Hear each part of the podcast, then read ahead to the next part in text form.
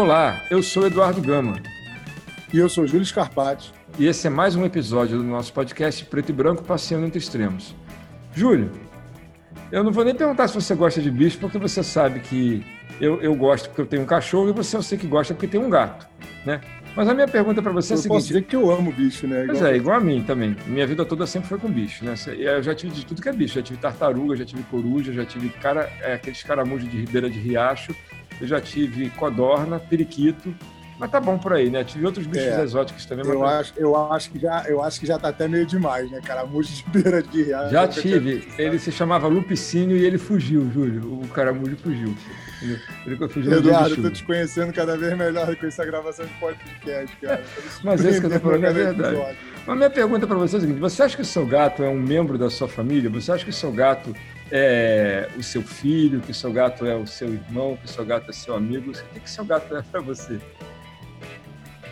Eu não estou entendendo a pergunta. Eu acho? Não, eu tenho certeza, cara. Ah, eu não é. acho nada disso, eu tenho certeza. É porque a gente às vezes acha. É... Mas você trata ele como seu filho?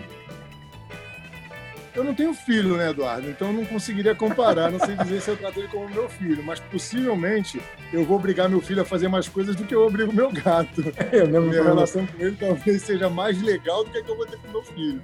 Então, hoje a gente está trazendo um tema que eu assim estava com muita vontade de trazer para o nosso podcast, que a gente fala exatamente sobre essa relação que a gente tem com os nossos animais, né? Principalmente aqueles que moram com a gente, os animais que a gente chama de animais domésticos, que são aqueles que a gente cria em casa. Né? Cachorro, gato. A gente hoje não vai falar de tartaruga nem de caramujo, mas vai falar de cães e de gatos. E para falar disso, né, de um jeito próximo da ciência, que é o que a gente gosta de conversar, a gente está trazendo aqui o professor Evander Bueno, que é um pesquisador da USP, que trabalha com, que é um médico veterinário, pesquisador da USP, que trabalha com, trabalhando lá o currículo Lattes dele, que é bastante denso, né? A gente tem que ter bastante paciência para ler o currículo dele, que é grande, né? Parabéns pelo trabalho. E eu vou deixar ele mesmo se apresentar, porque ninguém é melhor para falar de si mesmo do que a própria pessoa, né? Então, professor, por favor, se apresente. Que maravilha. Boa noite, boa noite, professor Eduardo, professor Júlio. É um prazer muito grande estar aqui. Me sinto realmente lisonjeado pelo convite de vocês, principalmente por estar falando de um tema assim tão agradável a todo mundo. Difícil quem não tem um animal em casa que seja um caramujo, né? Só me apresentando, só me apresentando rapidamente. Eu sou médico veterinário, né, sou pós-graduado é, com mestrado, doutorado aqui na Universidade de São Paulo, também realizando um pós-doc na área de comportamento. É, no Departamento de Anatomia dos Animais Domésticos da Faculdade de Medicina Veterinária e Zootecnia da USP, é, juntamente com a professora doutora Maria Angélica Miglino, uma das maiores pesquisadoras do mundo que eu conheço. É, além disso, tenho pós-graduação também em pedagogia, em docência do ensino superior, sou neurologista veterinário, trabalho com neurologia comportamental, pós-graduação é, em anatomia humana comparada a animal, é, e tem mais uma, vamos lá, tem, tem mais uma, embriologia das células troncos, embriologia do desenvolvimento e células troncos. São quatro pós-graduações que eu tenho e alguns distritos aí, mas a vida toda trabalhando aí com a clínica médica geral, neurológica e principalmente a clínica comportamental. E eu acho que é aquilo é, das ressonâncias mórficas, da, das coincidências que eu não acredito que exista. Nós estamos vivendo um período aí de uma pandemia e acho extremamente pertinente começar a falar sobre o animal, sobre o que é o animal na nossa vida, o que nós fazemos com o animal.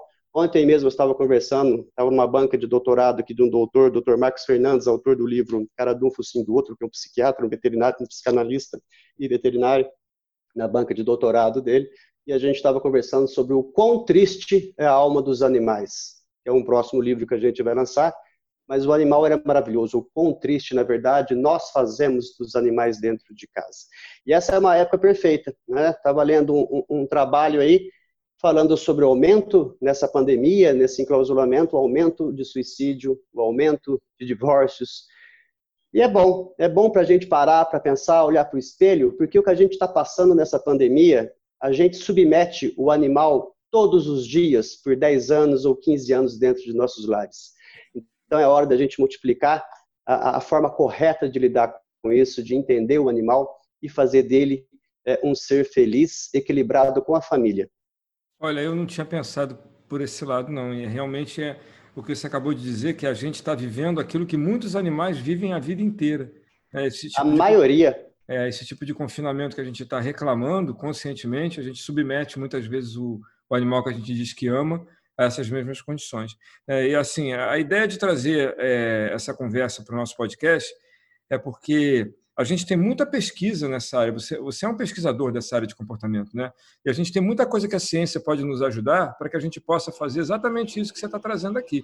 Que a gente consiga dar mais dignidade para a nossa relação, para a gente mesmo e para o nosso animal. Porque eu acho que a gente muitas vezes acha que está fazendo corretamente, porque a gente funciona na base do, do achismo, muitas vezes. Eu acho como se aquilo não fosse uma área do saber que tivesse produção. Né? Basta que a gente ache que vai funcionar desse jeito e a gente vai lá e faz quase que empiricamente, como se o resultado que a gente está obtendo fosse o único resultado possível, porque a gente acha que aquela maneira que a gente está fazendo é a única que tem para ser feita, quando na verdade existe muita coisa que a ciência pode contribuir. Né? Eu acho que a gente podia começar essa nossa conversa, que ela já começou, né? mas a gente podia seguir daqui e contar um pouco da história de como é que esse. Né? Eu e o Júlio temos muitas coisas em comum. Uma delas é que a gente está passando a pandemia acompanhado por um animal. O Júlio com o gato Sim. deles, né? e eu com o Zizu aqui com o meu cachorro. Então a gente está, desde que tudo isso começou, com essa companhia que para mim está sendo assim essencial, fundamental, porque me ajuda a manter um bocado da minha sanidade né? e eu também estou me esforçando para manter a dele também no lugar, porque é uma relação aqui que a gente precisa cuidar um do outro, né? Quer dizer, ele cuidar de mim como cão, porque ele não vai cuidar de mim como uma pessoa, e eu cuidar dele como uma pessoa, porque uma pessoa que sou. Né? Mas como é que nasceu essa relação? De onde vem? Porque essa história já tem aí uns 100 mil anos, não é não? Essa relação da gente com, com, Olha, com o cachorro?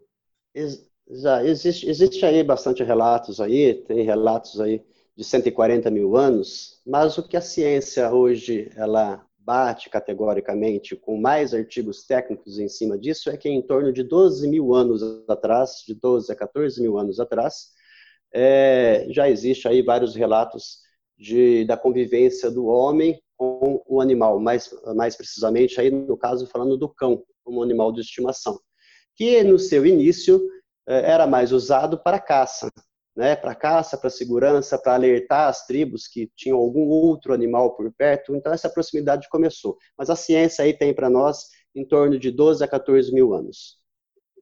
Essa, é, essa relação. Com gatos é assim também ou é ao mesmo tempo ou já é mais? Gato também, mais ou menos no mesmo período. Né? Dos achados aí arqueológicos que, que se encontram, é, vai mais ou menos nesse período de domesticação em torno de 12 a 14 mil anos. Eu embora, gosto dessa é, embora ontem mesmo na tese de doutorado apresentada aqui foi apresentado aí um estudo de 140 mil anos que foi encontrado nas cavernas o desenho de um de um ser humano, né? É, com um, um, cachorro, uma raposa, um lobo ao lado dele, o desenho na caverna. Então se conflitam aí, mas categoricamente, 12 a 14 mil anos é um número certo de se falar que não tem como refugar. Ah, que legal. Voltando ainda lá no início da tua apresentação, teve duas coisas que você falou que me chamaram a atenção. Uma delas que eu penso, você falou assim, a pandemia está sendo boa para a gente enxergar esse tipo de coisa. Eu, eu costumo dizer que eu acho que a pandemia não está sendo boa para nada, mas que isso pode despertar no ser humano um lado bom. É, bom é o ser humano que, a partir de lidar com alguma é, alguma tragédia como que a gente está vivendo hoje, consegue olhar de maneira diferente para coisas que ele vinha tratando como normal. Então, eu entendo que o ser humano tem um lado muito bom, ele pode ser ativado a partir de momentos muito duros, como que a gente está vivendo hoje. E aí, uma coisa, uma provocação que você trouxe logo no iníciozinho, e depois eu vou voltar nisso que você está dizendo agora, é que a gente tem muita gente, inclusive eu, que pratica um ativismo é, em prol dos animais mas não dos domésticos. Assim, a forma como a gente trata os porcos em cativeiro para abate, a forma como a gente trata as vacas e os bois para abate. E a gente nunca para para pensar no confinamento que a gente promove por um animal doméstico, né? Que é uma, uma coisa é um animal de, de, estimação, que é um animal pelo qual você tem uma alta estima, e outra coisa é o doméstico, que está dentro do domus, né? O doméstico vem de colocar para dentro do domus, e o domus é a representação da moradia, da casa que a gente que a gente coloca. E, eventualmente, a gente tem, já vem há muitos anos do, domesticando, colocando para dentro de casa, e desde muito antes, estimando eles e, e, criando uma relação, talvez, 12 mil anos atrás, ou 140 mil anos atrás, muito mais uma relação de parceria para caça, que, e aí você vai me, e é isso que eu quero entrar. É, algumas leituras que eu fiz sobre a domesticação e a estimação de animais, né, a aproximação deles, veio, a docilização dos animais veio a partir de oferta de comida do homem para o animal, uma comida mais facilitada, aproxima o animal, cativa ele, cativa tem a ver com cativeiro também, que é uma palavra que depois se a gente for estudar a etimologia dela, tem uma simbologia que não é tão boa, mas naquele momento, 120 mil anos atrás ou 12 mil anos atrás, era uma relação de troca muito forte. Vem para perto de mim, eu cuido de você, e você me ajuda a caçar e me cuida também quando eu estou dormindo. E isso acabou se metamorf... metamorfoseando. Metamorfoseando, é isso aí. Tá, metamorfoseando para uma relação onde o animal acaba sendo é, cativo mesmo, é quase um cativeiro que a gente oferece para o animal de estimação, porque ele fica trancado dentro de casa enquanto a gente está fazendo essas coisas. E, de fato, a pandemia está trazendo, está tá exaltando isso. Né? Eu, fico, eu fiquei muitos dias com meu gato em casa, e agora que eu estou sendo um pouco mais, eu, eu percebo que ele está já transtornado porque eu não estou ficando em casa. Eu quero que você faça uma costura aí, já que eu estou vendo que você tem muito dado histórico, para de repente a gente começar essa relação do animal de estimação, do animal cativo, né, que a gente e do animal doméstico, essa relação. Não sei se você tem é, mais informação para acrescentar nisso aí que eu trouxe. Não, bastante. Fantástica colocação, tanto do professor Eduardo quanto, quanto a sua. É, só tecendo um comentário antes aí com o professor Eduardo, ele falou muito do achismo. E é exatamente isso. É, nós temos muito achismo, nós temos poucas pessoas que leem trabalhos técnicos. Né? Talvez porque é muito fácil na internet encontrar o achismo de pessoas que acham muito, mas e também quando a dificuldade da pessoa conseguir entender um trabalho técnico, saber o que é impacto, saber o que é qualis, essas coisas. Então a gente vive uma sociedade, na minha concepção aí de achismo, e isso prejudica muito em relação aos animais, né? Porque na verdade a nossa relação com o animal ela vem para um benefício egocêntrico, ela vem para um benefício humano e que a gente vai falar um pouco mais sobre isso aí sobre essas bases psicológicas, essas bases do behaviorismo, o que é, né, para a gente entender como os animais pensam, para a gente saber como lidar com ele e se colocar um pouco no lugar dele e sermos um pouco empáticos. Aí já nessa relação, é, é, é, Júlio, na verdade ela começou exatamente assim. Eu dei um curso em janeiro desse ano aqui na Universidade de São Paulo sobre a evolução é, dos cães, né, mas dos animais em geral, mas falando especificamente dos cães é, começou exatamente dessa forma dos lobos, né? Os cães são descendentes. Vamos falar aqui por enquanto dos cães, né? Os lobos, é, os cães são descendentes dos lobos. É, e aí começaram os lobos mais fracos, aqueles que realmente não conseguiam a comida, aquele que o alfa não deixava comer, perceber que os humanos nômades deixavam restos de comida e alguma coisa, e eles começaram a ficar próximos. Nessa relação interessante, a simbiose que houve, foi exatamente que os seres humanos começaram a perceber que esses lobos que ficavam por perto, além de comer os seus restos, mas principalmente se chegava algum urso, algum predador grande por perto, esses lobos começavam a uivar, né, dando um alarme sonoro muito importante para que eles se defendessem e não fossem pegos de surpresa. Dentro disso, desse contexto inicial, começou-se ter aí, esses 12 mil anos, 14 mil anos ou até mais, uma evolução tanto desses animais é, quanto do nosso relacionamento humano com eles. Então, inicialmente era para proteção, e eles começaram a perceber que trazendo esses animais para próximos, eles conseguiam deixá-los mais dóceis, já que eles eram mais fracos e não tinham tendências alfa. Né? Nós podemos falar daqui a pouco sobre o que é a tendência alfa da testosterona, que é a mesma coisa que norteia o ser humano ou qualquer espécie, é, que havia um benefício muito grande. Então, esses lobos deixaram de morrer e passaram a comer junto com os humanos, ajudá-los na caça, e aí começou, com o passar dos anos, a seleção de animais, a seleção específicas para pastoreio, para caça, etc. E todas as raças que nós temos hoje aí. Muito legal essa, essa tua, esse teu panorama, porque ele, ele ratifica essa ideia que a gente que eu tinha, né, a partir de algumas leituras, de, de, de entender de que forma isso começa. E aí o que chama atenção é o que, que a gente cria a partir disso, depois que a gente também começa a passar por um processo civilizatório. A gente começa a alterar a estética do animal, a gente começa a alterar outras coisas do animal que não tem mais função da relação é, de cuidado de um com o outro. Começa a atender outros desejos e aí parece que a gente meio que se perde, né? Começa a transformar. Aí eu acho que tem um momento em que essa relação fica mais egocêntrica do que antes, porque Inicialmente parecia uma troca, você me ajuda, eu te ajudo. E isso depois começa a se tornar uma coisa de eu te uso, vira uma relação de uso do homem com o é, cão, que é o que a gente está colocando em foco aqui nesse momento. Né? Exatamente isso. É exatamente o cão também, mas o gato também se aproximou dessa forma e com o tempo foram percebendo que o gato trazia diversos benefícios, espantando tipos de animais como roedores, né? É, é, e outros animais, escorpiões, essas coisas, cobras também. Então sempre foi se aproximando dessa forma, o ser humano evoluindo foi percebendo que poderia fazer disso um objeto. E é isso que nós chegamos hoje, infelizmente, na sociedade. A maioria maçante das raças que existem, existe uma matéria que eu escrevi para a revista super interessante, inclusive, é, que está no meu livro, né, O Problema do Seu Cão Pode Ser Você, é, criticando exatamente isso. Né? Por quê? Porque nós começamos a atender apenas o nosso ego. Então, começamos a trazer para os animais diversos problemas psicológicos, neurológicos, comportamentais, para saciar apenas o ego humano. Então, você pega raças aí eu costumo falar que a raça não é o animal em si, porque o animal em si eu adoro, mas para mim a aberração da natureza é o bulldog inglês e o bulldog francês. Vocês já pararam para pensar por que, que é a aberração da natureza? Diminuir o focinho, dificuldade respiratória, mas a natureza jamais iria fazer uma coisa desse tipo. Por quê? Porque se você pegar um padrão dessas raças, é, construída pelo ego humano, pelo egocentrismo, que eu chego a chamar é, de, de, de um ego imbecil, até me desculpe essa palavra é um pouco forte, mas é o que eu acho, tá? Você imagina que essas raças, a sua maioria maçante como característica do padrão racial, eles só cruzam por inseminação artificial e só nascem por cesárea, na sua maioria maçante. Quando que a natureza ia fazer uma coisa dessa? Jamais. Não, por Somente... seleção natural, se parar agora, acabou a espécie. Acabou a espécie, exatamente. Deixar por existe. conta dela, é, se deixar por conta dela, ela não vai, não vai progredir, vai, vai ficar onde está. Eu, eu, no seu livro diz, inclusive, uma coisa que eu achei assim, estapafúrdia.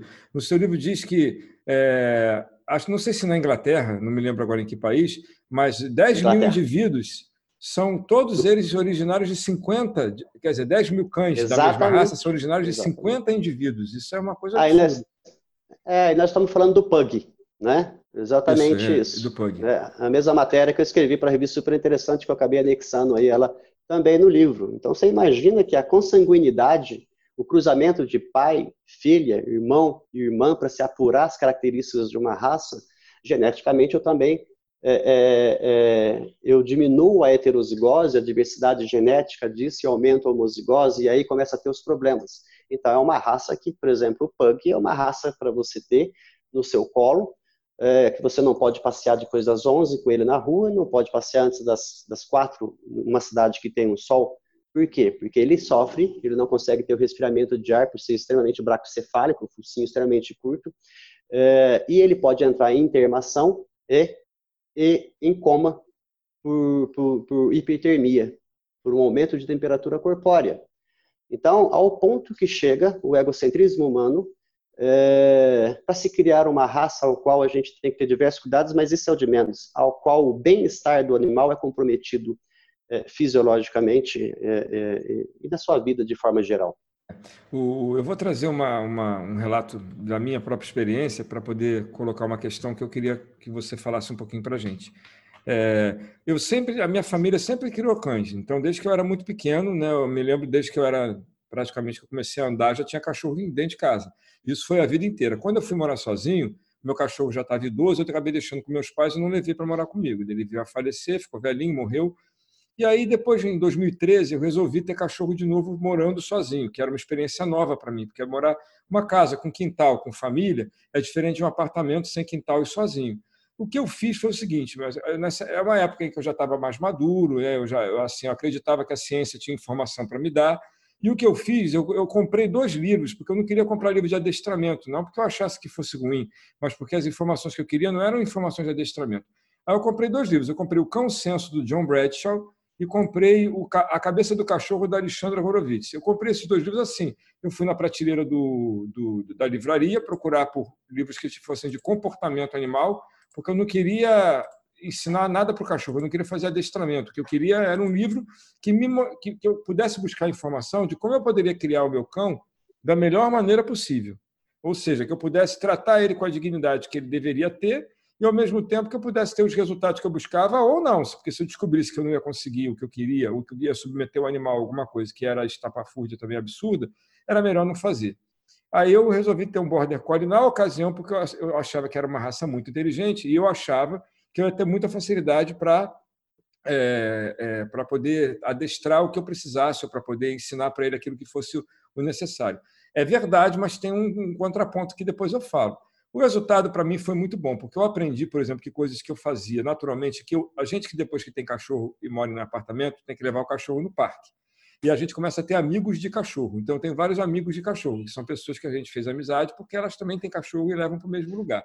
E eu vou vendo pelo caminho o comportamento dos cães e o comportamento dos donos. Né? Eu aprendi muita coisa além desse material, dessas pesquisas, porque, por exemplo, eu aprendi, e só aprendi erradamente, que quando o cachorro fazia xixi no lugar errado, você tinha que ir lá esfregar o focinho dele, porque ele fez xixi no lugar errado, para ele aprender que, aquilo dali não é uma coisa que se faz. Ou então eu tinha que, se eu chamasse, se ele saísse de perto de mim, eu tinha que gritar com ele para ele voltar, e quando ele chegasse perto de mim, eu tinha que explicar, mostrar para ele que ele não podia ter saído de perto de mim, que é mais ou menos o que a gente faz com uma criança, né? Então as pessoas começam a. Muitos dos comportamentos que os humanos têm com os cães é o mesmo comportamento que eles têm com crianças, só que o cachorro não é uma criança, não funciona como uma criança. Quando eu entendi quando eu aprendi, por exemplo, que o cachorro não tem capacidade de refletir para trás e nem de projetar para frente, como a gente tem, porque a gente tem um aparelho cerebral construído que possibilita isso na gente. No cachorro isso não funciona desse jeito. O sistema límbico dele é muito mais é, funciona muito mais ativamente do que o nosso. Né? O nosso são outras que o que eu aprendi, por exemplo, que cachorro não pensa para trás. Então, se eu chego na minha casa e aquele discurso que as pessoas têm de que ah, o cachorro sabe que fez uma coisa errada. Não, ele não sabe que ele fez uma coisa errada, porque cachorro, para ter remorso, tem que ter um processo neurológico né, que ele não tem. O cachorro não, não processa esse tipo de coisa. Quando eu fui entendendo e acreditando, porque assim, eu tenho que substituir uma criança por outra, né? Eu acreditava o contrário de tudo isso. Eu achava que o cachorro sentia culpa, sentia ciúme. Ele tem um monte de emoções, mas são as emoções que o cérebro dele permite que ele tenha, que a, que a, que a fisiologia, a biologia dele permite que ele tenha. Então, eu estou falando tudo isso por quê? Porque eu acredito, hoje eu acredito, que as pessoas deveriam isso é uma ideia minha, assim, ninguém nunca me falou isso não, eu não sei nem se isso é uma coisa boa. É estou trazendo essa pergunta para você por conta disso. Como as pessoas funcionam na base do eu acho?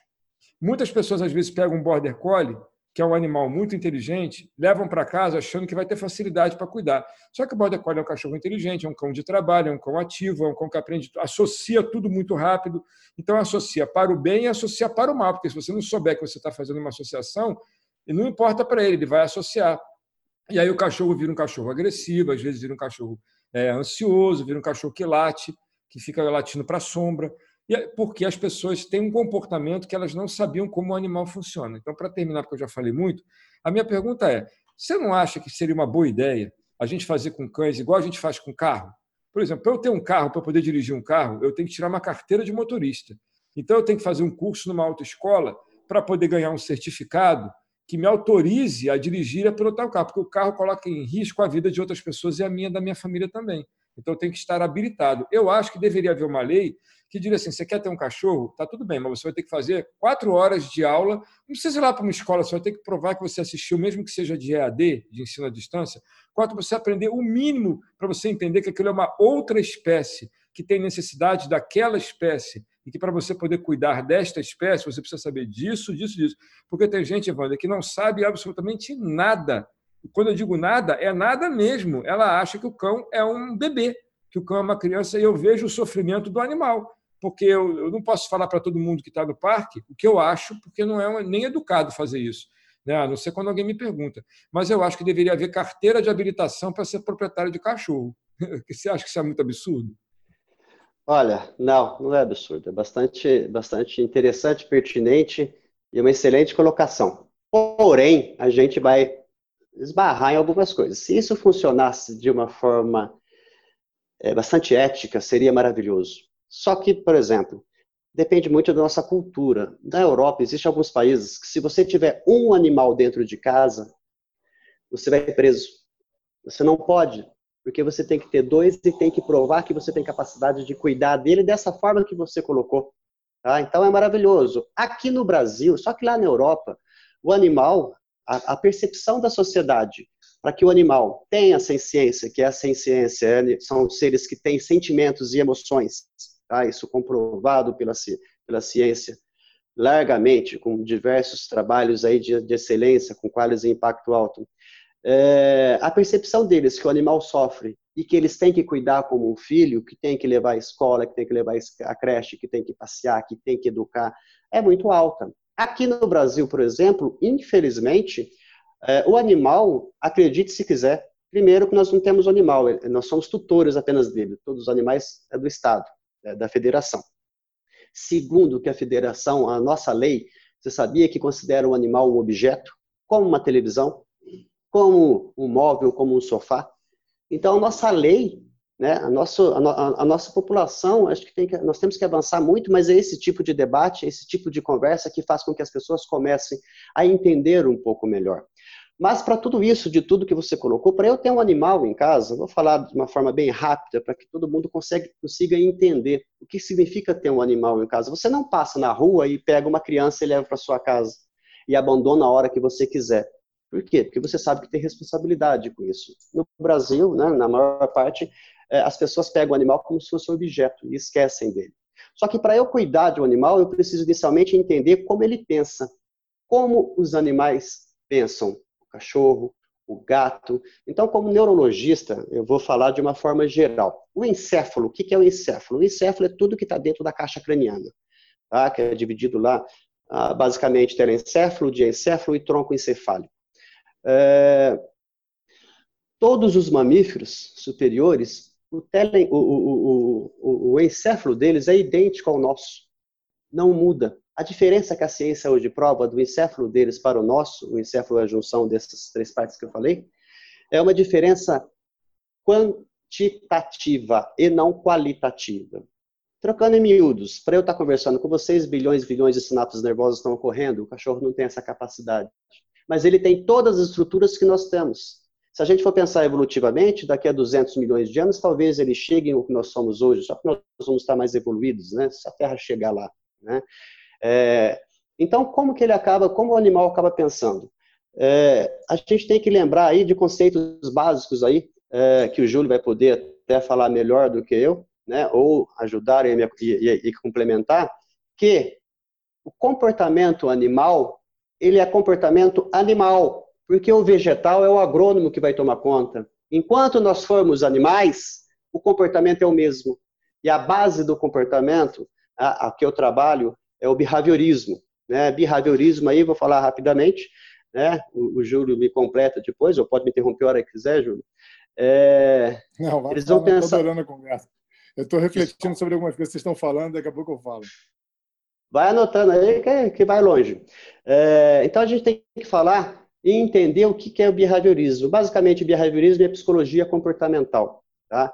E a gente divide basicamente em duas. A gente é, é, é divide ela em, em, clássica, de Ivan Pavlov, e é, a instrumental, de Thorndike. Ivan Pavlov é um médico russo que trabalhava com, com pesquisas com gastro, então, o que, que ele fazia? Ele tocava um sino, dava comida para o animal. Tocava um sino, dava comida para o animal. Terceira, quarta vez que ele tocava o sino, aquele animal já estava salivando, o sistema digestório dele já estava pronto para receber comida. E aí a gente começa a entender o que são gatilhos neuropsicológicos. E aí entra também na, na parte da psicologia, do behaviorismo instrumental, de Thorndike. E aí é muito interessante, porque a hora que a gente entende é, Thorndike, e ao qual tem uma lei chamada a lei do efeito, a gente começa a entender como o animal pensa e aí a gente começa a aprender a educá-lo e a respeitá-lo. O que, que é a lei do efeito? A lei do efeito, vamos lá. Se cada vez que uma pessoa chegar no senhor Eduardo, no Júlio, ele der um abraço, é, você der 100 reais para essa pessoa, quantas vezes ela vai te abraçar durante o dia? Eu acho que várias. O oposto, cada vez que essa pessoa chegar para lhe dar um abraço, você dá um chute na canela dela. Quantas vezes ela vai é, lhe abraçar por dia? Uma, duas, quando ela vai chegar e falar assim, pelo amor de Deus, está muito desagradável te abraçar, você sempre me maltrata, você me chuta. Tá? Então, isso é a lei do efeito. Isso significa o quê? Toda vez que eu tiver um comportamento ao qual, na sequência, é, eu tiver um benefício social positivo, um benefício social que me agrade, esse comportamento tende a se repetir. A gente pode chamar Toda de uma recompensa, eu... né? Toda vez que o comportamento exato, é recompensado. Né? Exato. Né? Toda vez que eu estou no trabalho e eu bato uma meta e eu ganho um bônus, a minha meta é me estimular para que eu repita isso várias vezes, para ver que comportamento é a mesma coisa. Tá?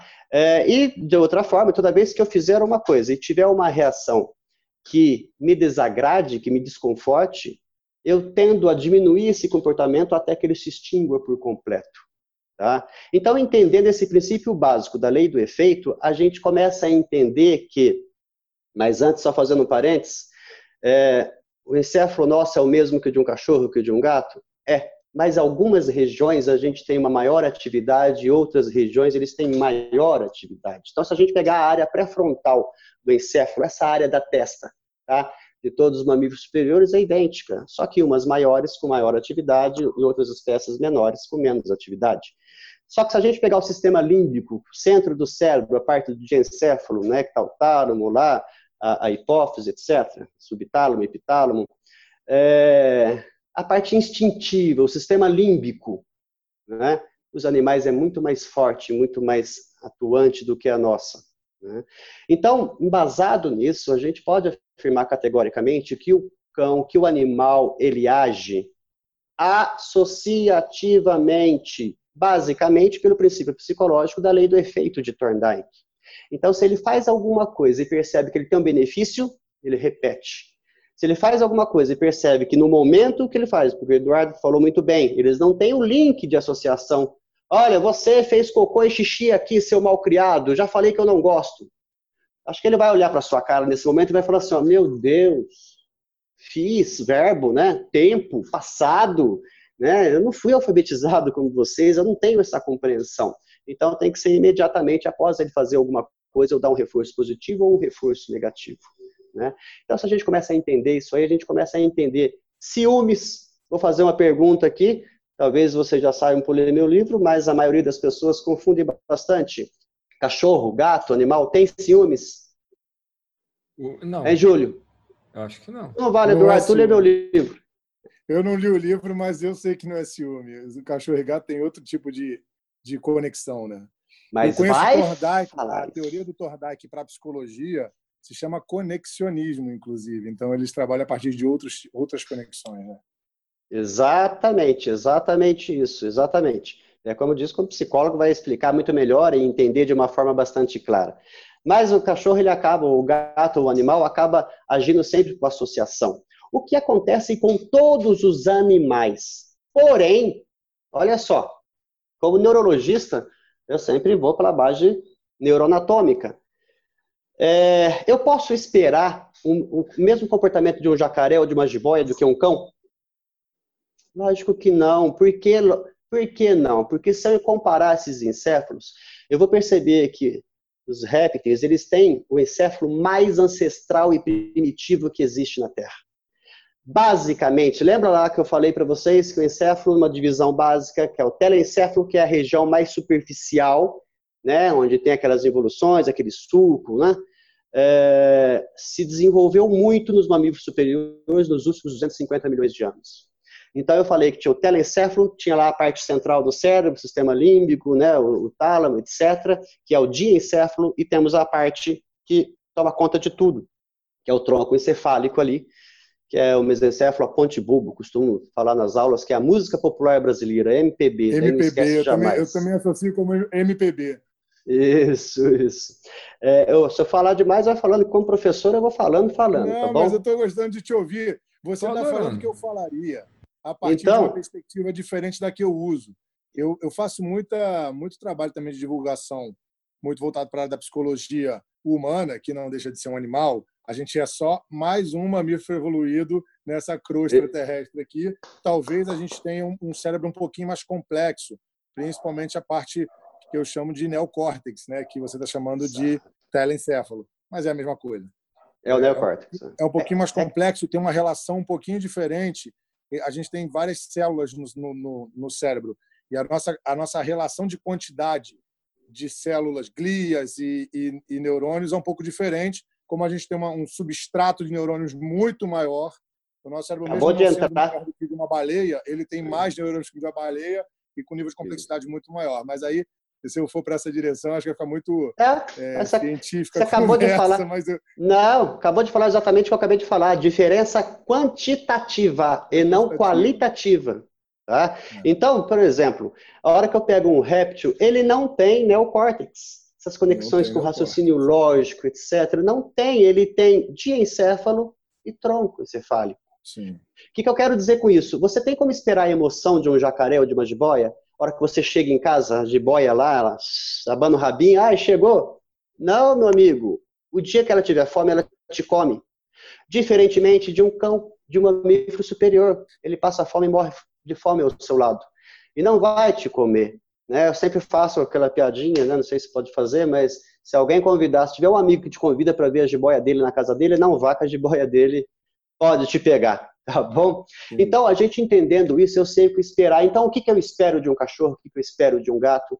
É, eu espero exatamente que ele vá aprender tudo por associação. Então, ele associa tudo. E evolutivamente, os cães, principalmente, eles perceberam isso. Porque o cérebro, o cérebro nosso, é, o nosso ou de qualquer animal, o cérebro são, ele é moldado evolutivamente para proteger a vida, não para tirar a vida. Para proteger a vida em qualquer espécie. E a gente recebe estímulos inconscientes a todo instante para defender a vida. Tá? Então, Uh, o que, que acaba aí acontecendo nesse sentido? Uh, se a gente pegar uh, o animal, ele foi percebendo algumas nuances inconscientes, psicológicos, que se moldaram no decorrer desses 12, 14 mil anos. Então, eu tenho um aluno meu aqui, um aluno que chama Júlio também, fazendo iniciação científica, ele está pesquisando, é, seu xará, ele está fazendo uma pesquisa de um músculo não está no meu livro, mas na próxima edição vai estar, de um músculo chamado músculo elevador interno da sobrancelha. Então ele é aqui, ó, ou medial, ele é o músculo que fica nessa região. Então, olha como é que a gente começa a perceber, quando a gente começa a entender um pouquinho de comportamento, o que, que esses cachorros sacaninhas fizeram, os gatos também. Eles começaram a perceber que quanto mais eles abrissem o olho, mais eu ficava bobo. Nossa, que papo de louco, né? Não, não, vamos lá neuropsicologicamente o que está acontecendo.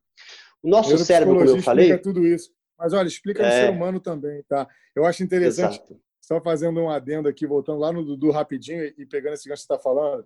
O ser humano tem uma, tem uma tendência a se enxergar muito especial. E voltando lá na habilitação para ter cachorro, Dudu, se a gente for nessa direção, tem que ter habilitação para ter filho também. Porque Exato, não, eu pensei nisso na hora. não criar nem filho, nem ser humano. A gente Exato. não tem. Exato. A forma como se cria um bebê humano, se você for olhar a partir de uma análise mais voltada para a natureza humana, é completamente disfuncional. Porque o cérebro humano ele também tem um processo de aprendizado que é um pouco mais complexo do que o de um cachorro na capacidade de compreensão de estímulos. Mas a, a internalização do registro é a mesma coisa.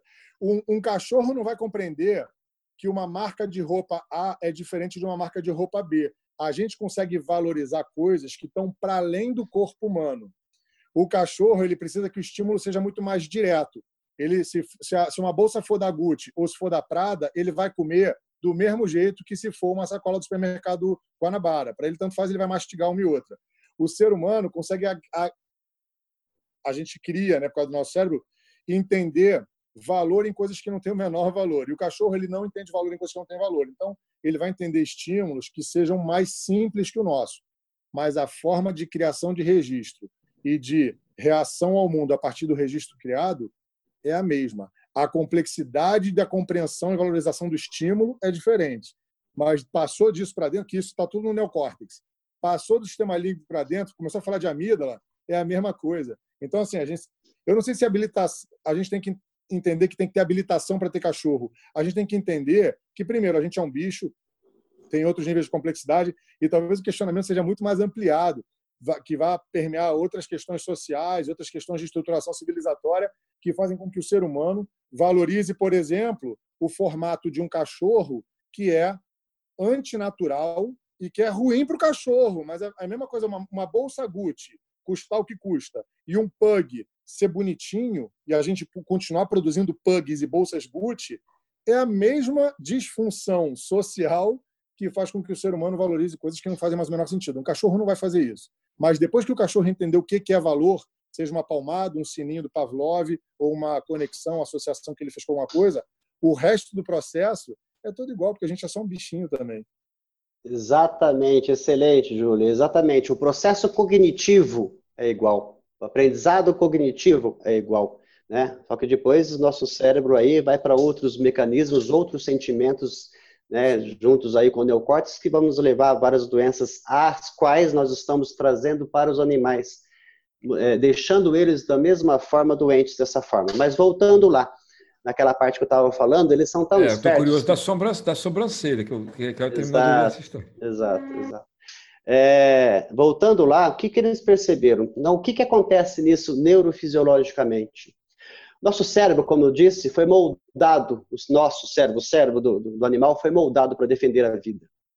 Já pararam para perceber, estou falando de cérebros saudáveis, tá bom? Já pararam para perceber que toda vez que a gente olha para um bebê, a gente fica, ai, ele pode ter cara de joelho, ai que lindo, né? E toda vez que a gente olha para um cachorrinho é a mesma coisa, ai que lindo, que coisa linda.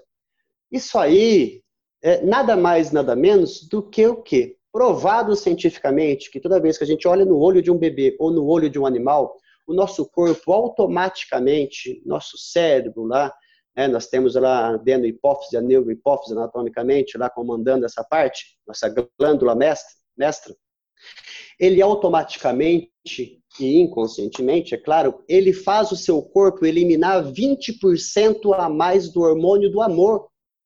Olha só. Que hormônio do amor é esse? Exatamente, Júlio. A ocitocina, o hormônio que a mãe precisa ter para liberar o leite para o seu nenê. Então, a hora que a gente olha para um animal, e aí onde vai estar o link, Eduardo?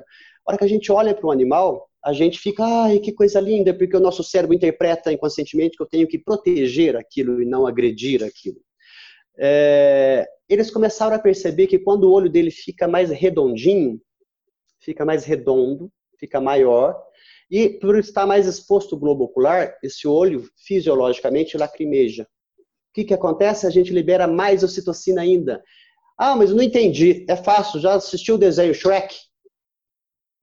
Você já viu a cara do gato de botas quando ele faz aquela carinha? Faz um olhão, né? Se a gente, se a gente ficar olhando para aquela imagem do desenho, o nosso cérebro, na hora, interpreta como, meu Deus, ele começa a liberar endorfina. E a gente tem que falar assim, oh, desenho bobo, deixa eu tirar o olho, porque esse é um desenho, né? Mas até o nosso cérebro entender que aquilo é um desenho não real, ele libera a citocina e a gente fica com aquela cara, meu Deus, com aquela compaixão e aquela empatia. Os cães, nesse tempo que está com a gente, evoluíram esse músculo que no lobo existe, mas é praticamente afuncional. Os cães, eles desenvolveram mais esse músculo para deixar o olho mais redondo e enganar a gente, eles passam a perna na gente e a gente cai, cede e educa aí é, um ser é, de uma forma errada.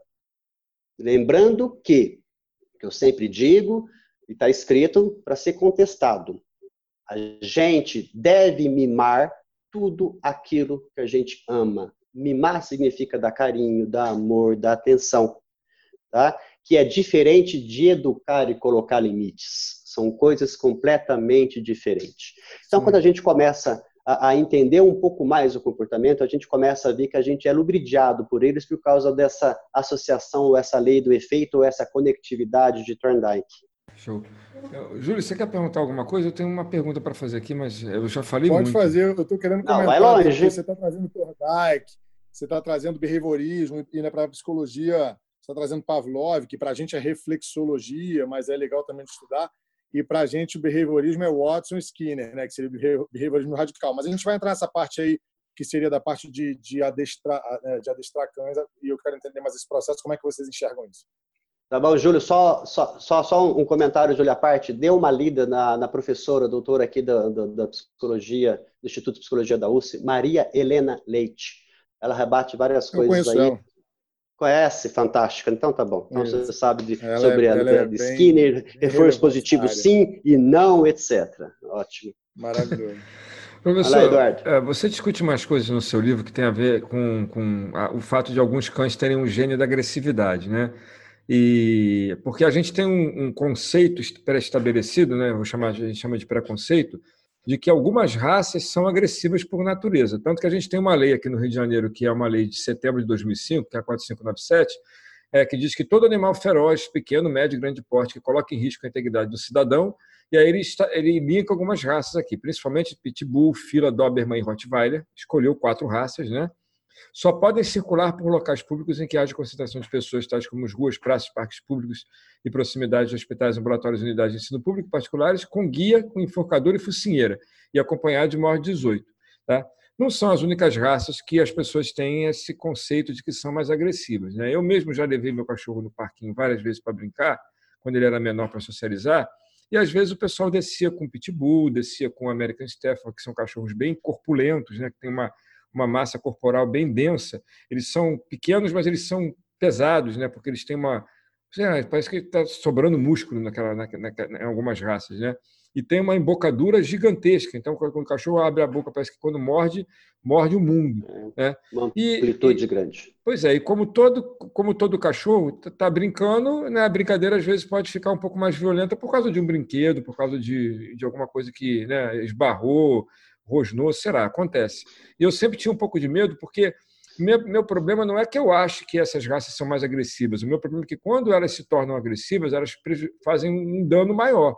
Porque eu, acho que uma mordida de um poodle não vai machucar tanto quanto a mordida de um pitbull. Mas eu não acho que o pitbull, por natureza, é mais agressivo que o, que o, que o poodle. O que é esse gênio da agressividade? Eu queria que a gente falasse um pouco disso para assim, limpar esses conceitos, porque eles são, para mim, são conceitos embolados. Né?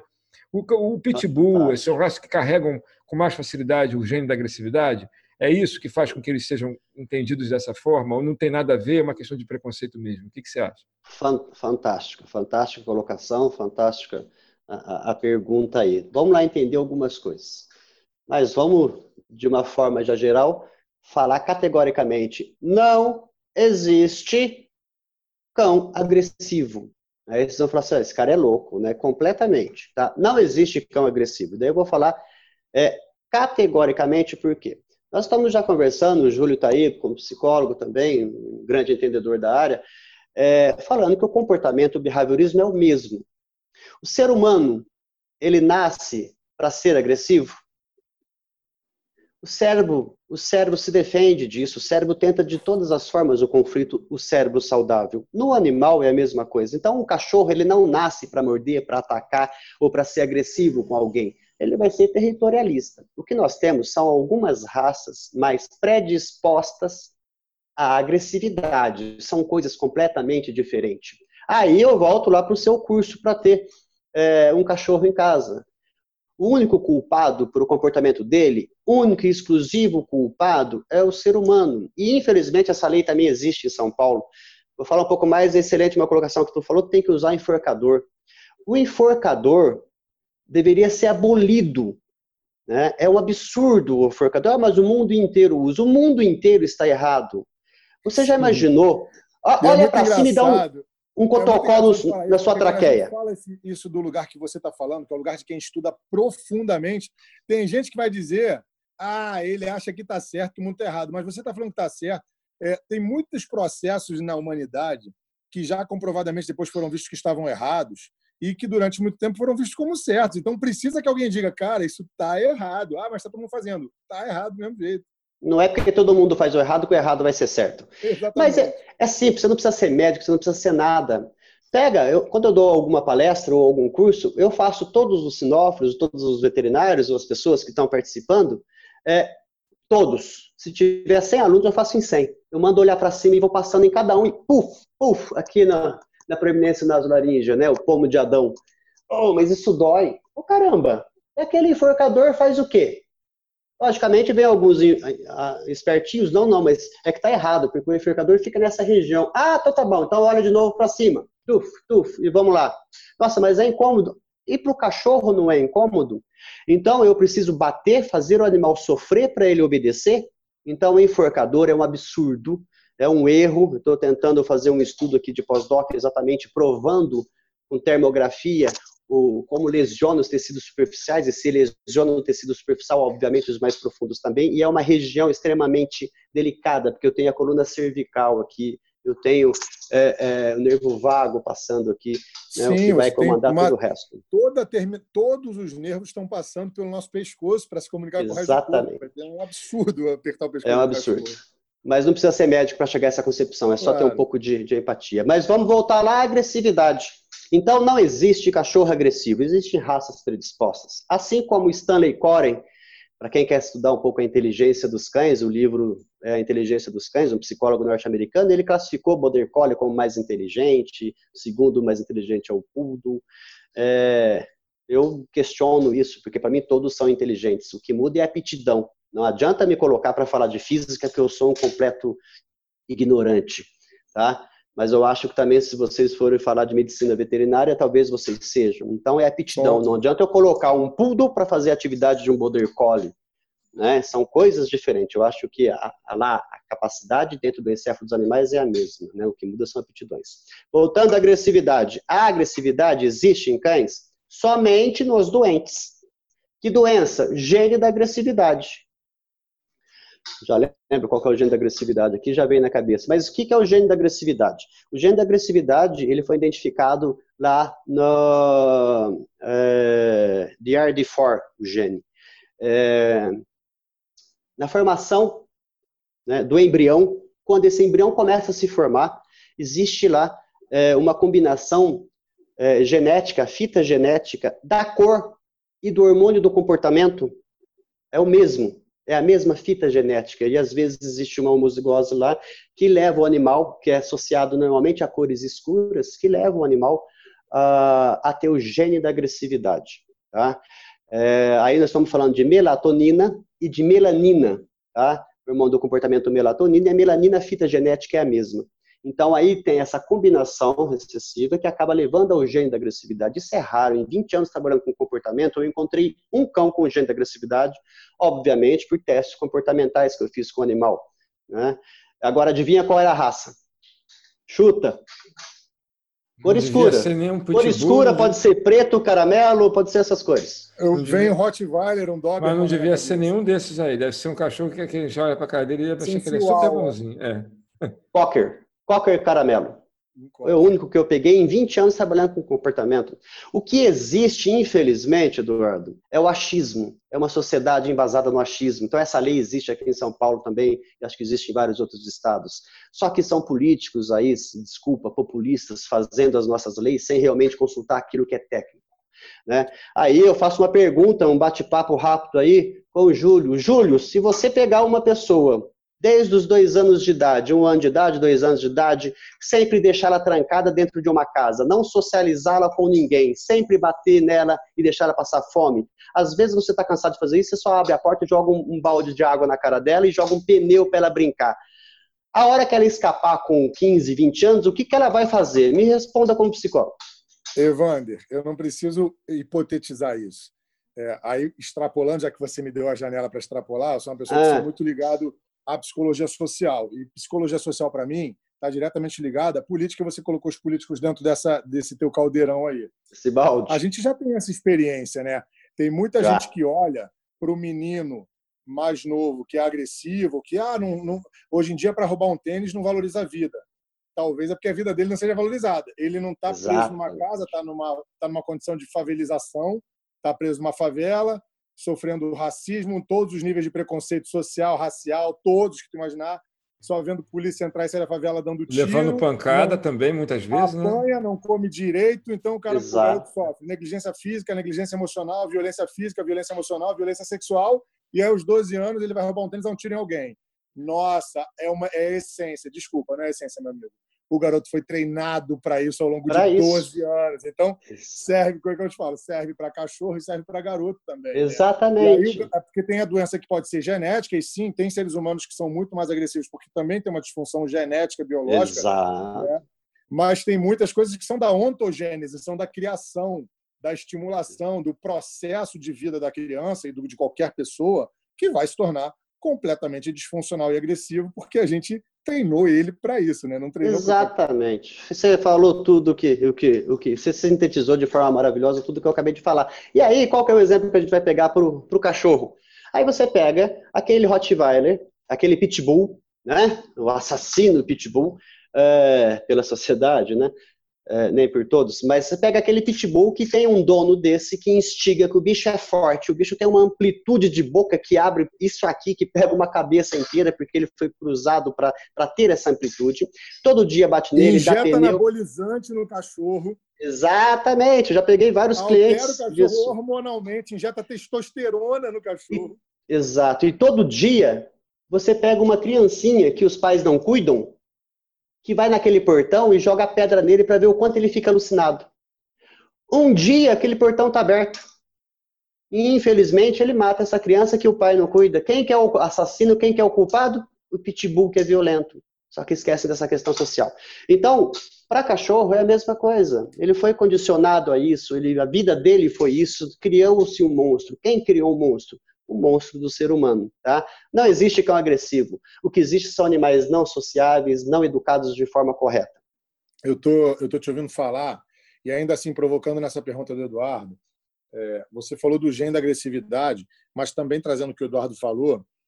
E ainda acredito que não se deveria penalizar o animal e por isso não acho que tem que ter uma habilitação para ser humano. A gente tem que passar por um processo de humanização o ser humano se sente muito especial e no momento em que ele se sente especial, normalmente ele se desumaniza. Júlio, né? deixa eu só fazer um parênteses no que você está falando, porque você trouxe de novo essa questão da habilitação. Eu ia falar, eu ia deixar para lá, mas você falou de novo. Eu concordo com o que você disse, só queria dizer o seguinte, que eu acho que o que falta para nós é para as coisas que são importantes e relevantes, e são muitas, como, por exemplo, ter um filho ou ter um cachorro, tá? a gente deveria ser educado para isso. Então, talvez Sim. eu pudesse substituir a minha habilitação por um sistema Sim. educacional que desse conta disso daí, sabe? Que a gente não aprendesse física, química, biologia, matemática, mas aprendesse coisas que são tão ou mais importantes do que essas. Humanizantes, tá né? Pois é, que nos trazem para a nossa condição de ser humano para saber cuidar daquilo que é importante. Porque saber resolver uma equação é muito bonito, mas saber como é que você é, cria uma criança de uma maneira a ter um ser humano que Sim. sabe viver coletivamente é muito mais bacana também. Então, assim, eu é, concordo contigo. Só eu, eu, eu concordo Aprender contigo. a empatia, né? É, e esse processo de educação de uma criança, por exemplo, ainda é questionado se você deve ou não deve bater numa criança. Gente, bater numa criança é uma covardia. Sob qualquer aspecto está errado e não precisa.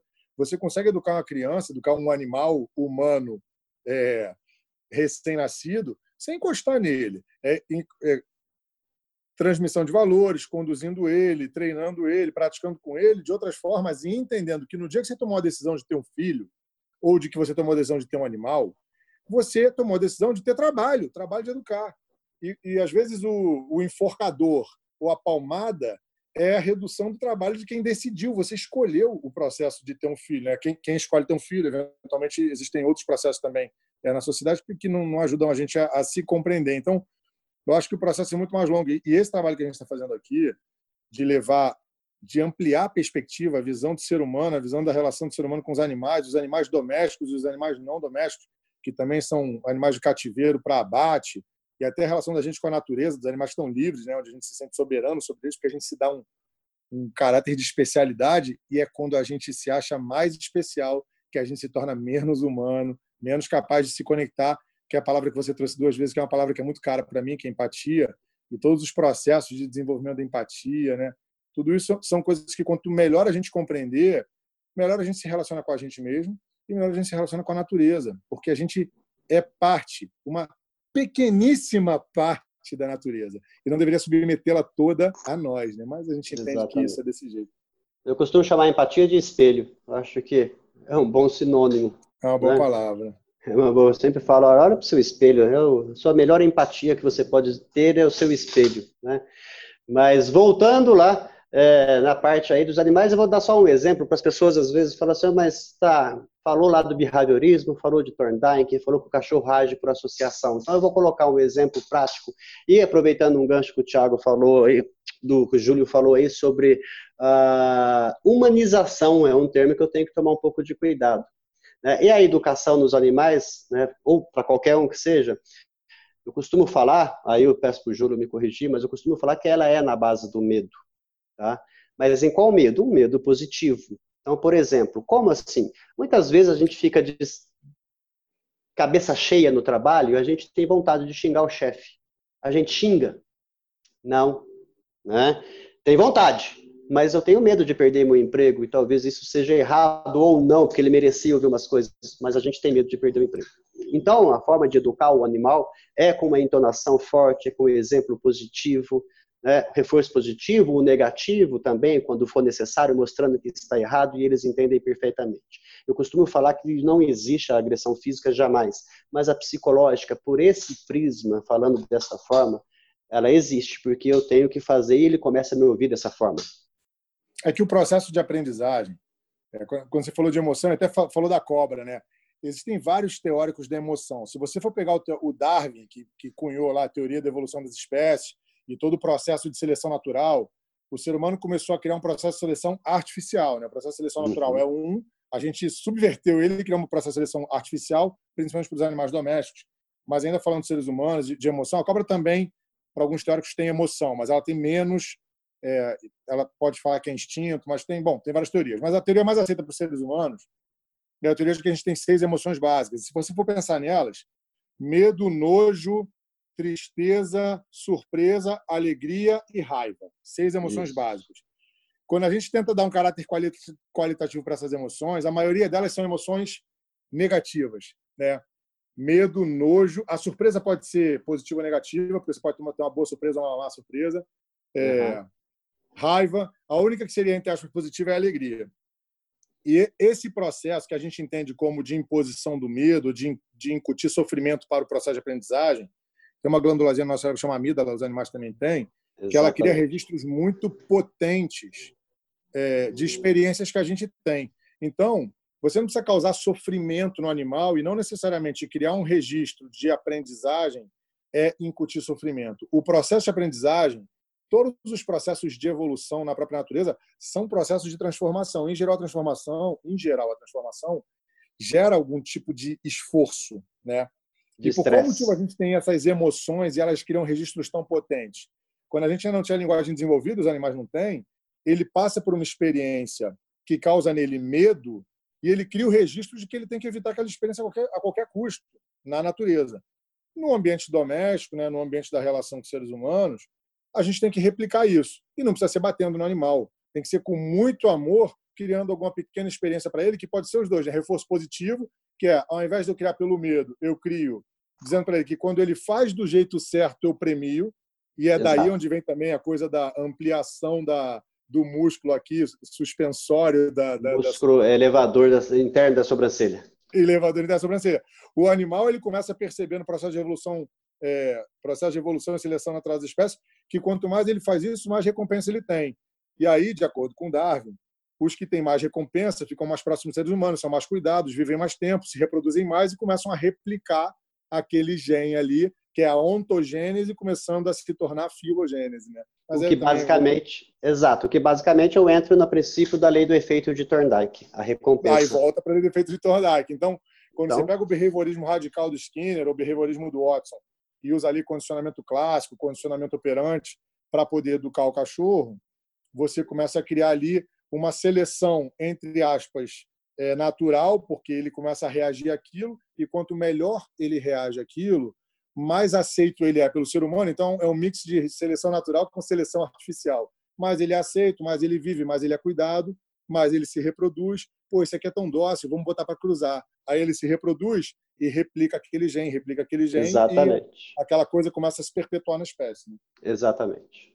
Professor, eu tenho a percepção, né, é, depois que eu li aquele, aquela literatura que eu lhe falei, e mais, é, enfim, né, as outras coisas que eu também andei lendo e aprendendo, é o seguinte: parece que o cachorro tem um algoritmo, eu gosto dessa palavra para caramba, né? De vez em quando eu estou usando em vários contextos, mas o cachorro tem um algoritmo de funcionamento bem mais simples do que o da gente, porque, na verdade, como a parte do cérebro dele que está mais ativa é a parte associativa, como você já explicou, então, se a gente entende isso, se a gente parte desse princípio e vai lidar com o animal sabendo disso, a gente vai conseguir ter melhores resultados, desde que a gente se comporte de uma maneira em que leve isto em consideração. Então, por exemplo, se eu estou chamando o meu cachorro para voltar e sei que ele funciona no modo associativo, na hora que ele chega e que vem que ele faz o que eu quero, eu devo recompensar, eu não devo punir. Exato. Né? Porque Exatamente. se ele associa, na hora que eu chamo ele vem, se eu recompenso, vai ser mais fácil quando eu chamar de novo ele vir porque ele sabe que vir vai receber alguma coisa.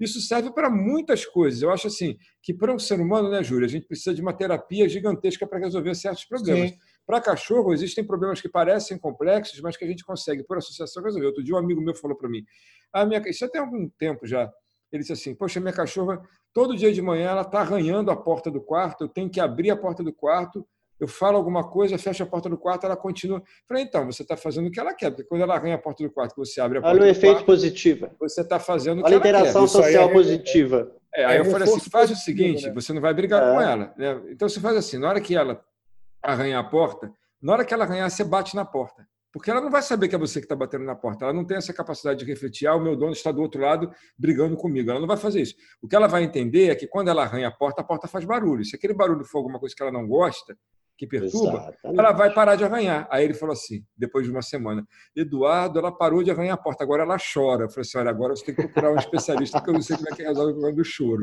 Mas pelo menos ela não arranha mais a porta, né? É, na verdade, é, é, é, essa relação aí, nessa, nessa parte dessa educação, a gente tem que tomar muito cuidado. Eu costumo falar, é, comparar, inclusive está escrito sobre a mãe neurótica e o pai neurótico. Né?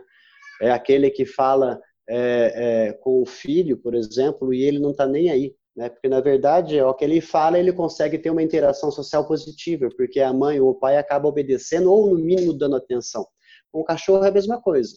Se eu for, eu posso ignorar completamente para ele começar a perceber que nada acontece, né? mas se eu for fazer alguma coisa para evitar isso, eu tenho que pensar no efeito aversivo que não seja uma agressividade física. Tá?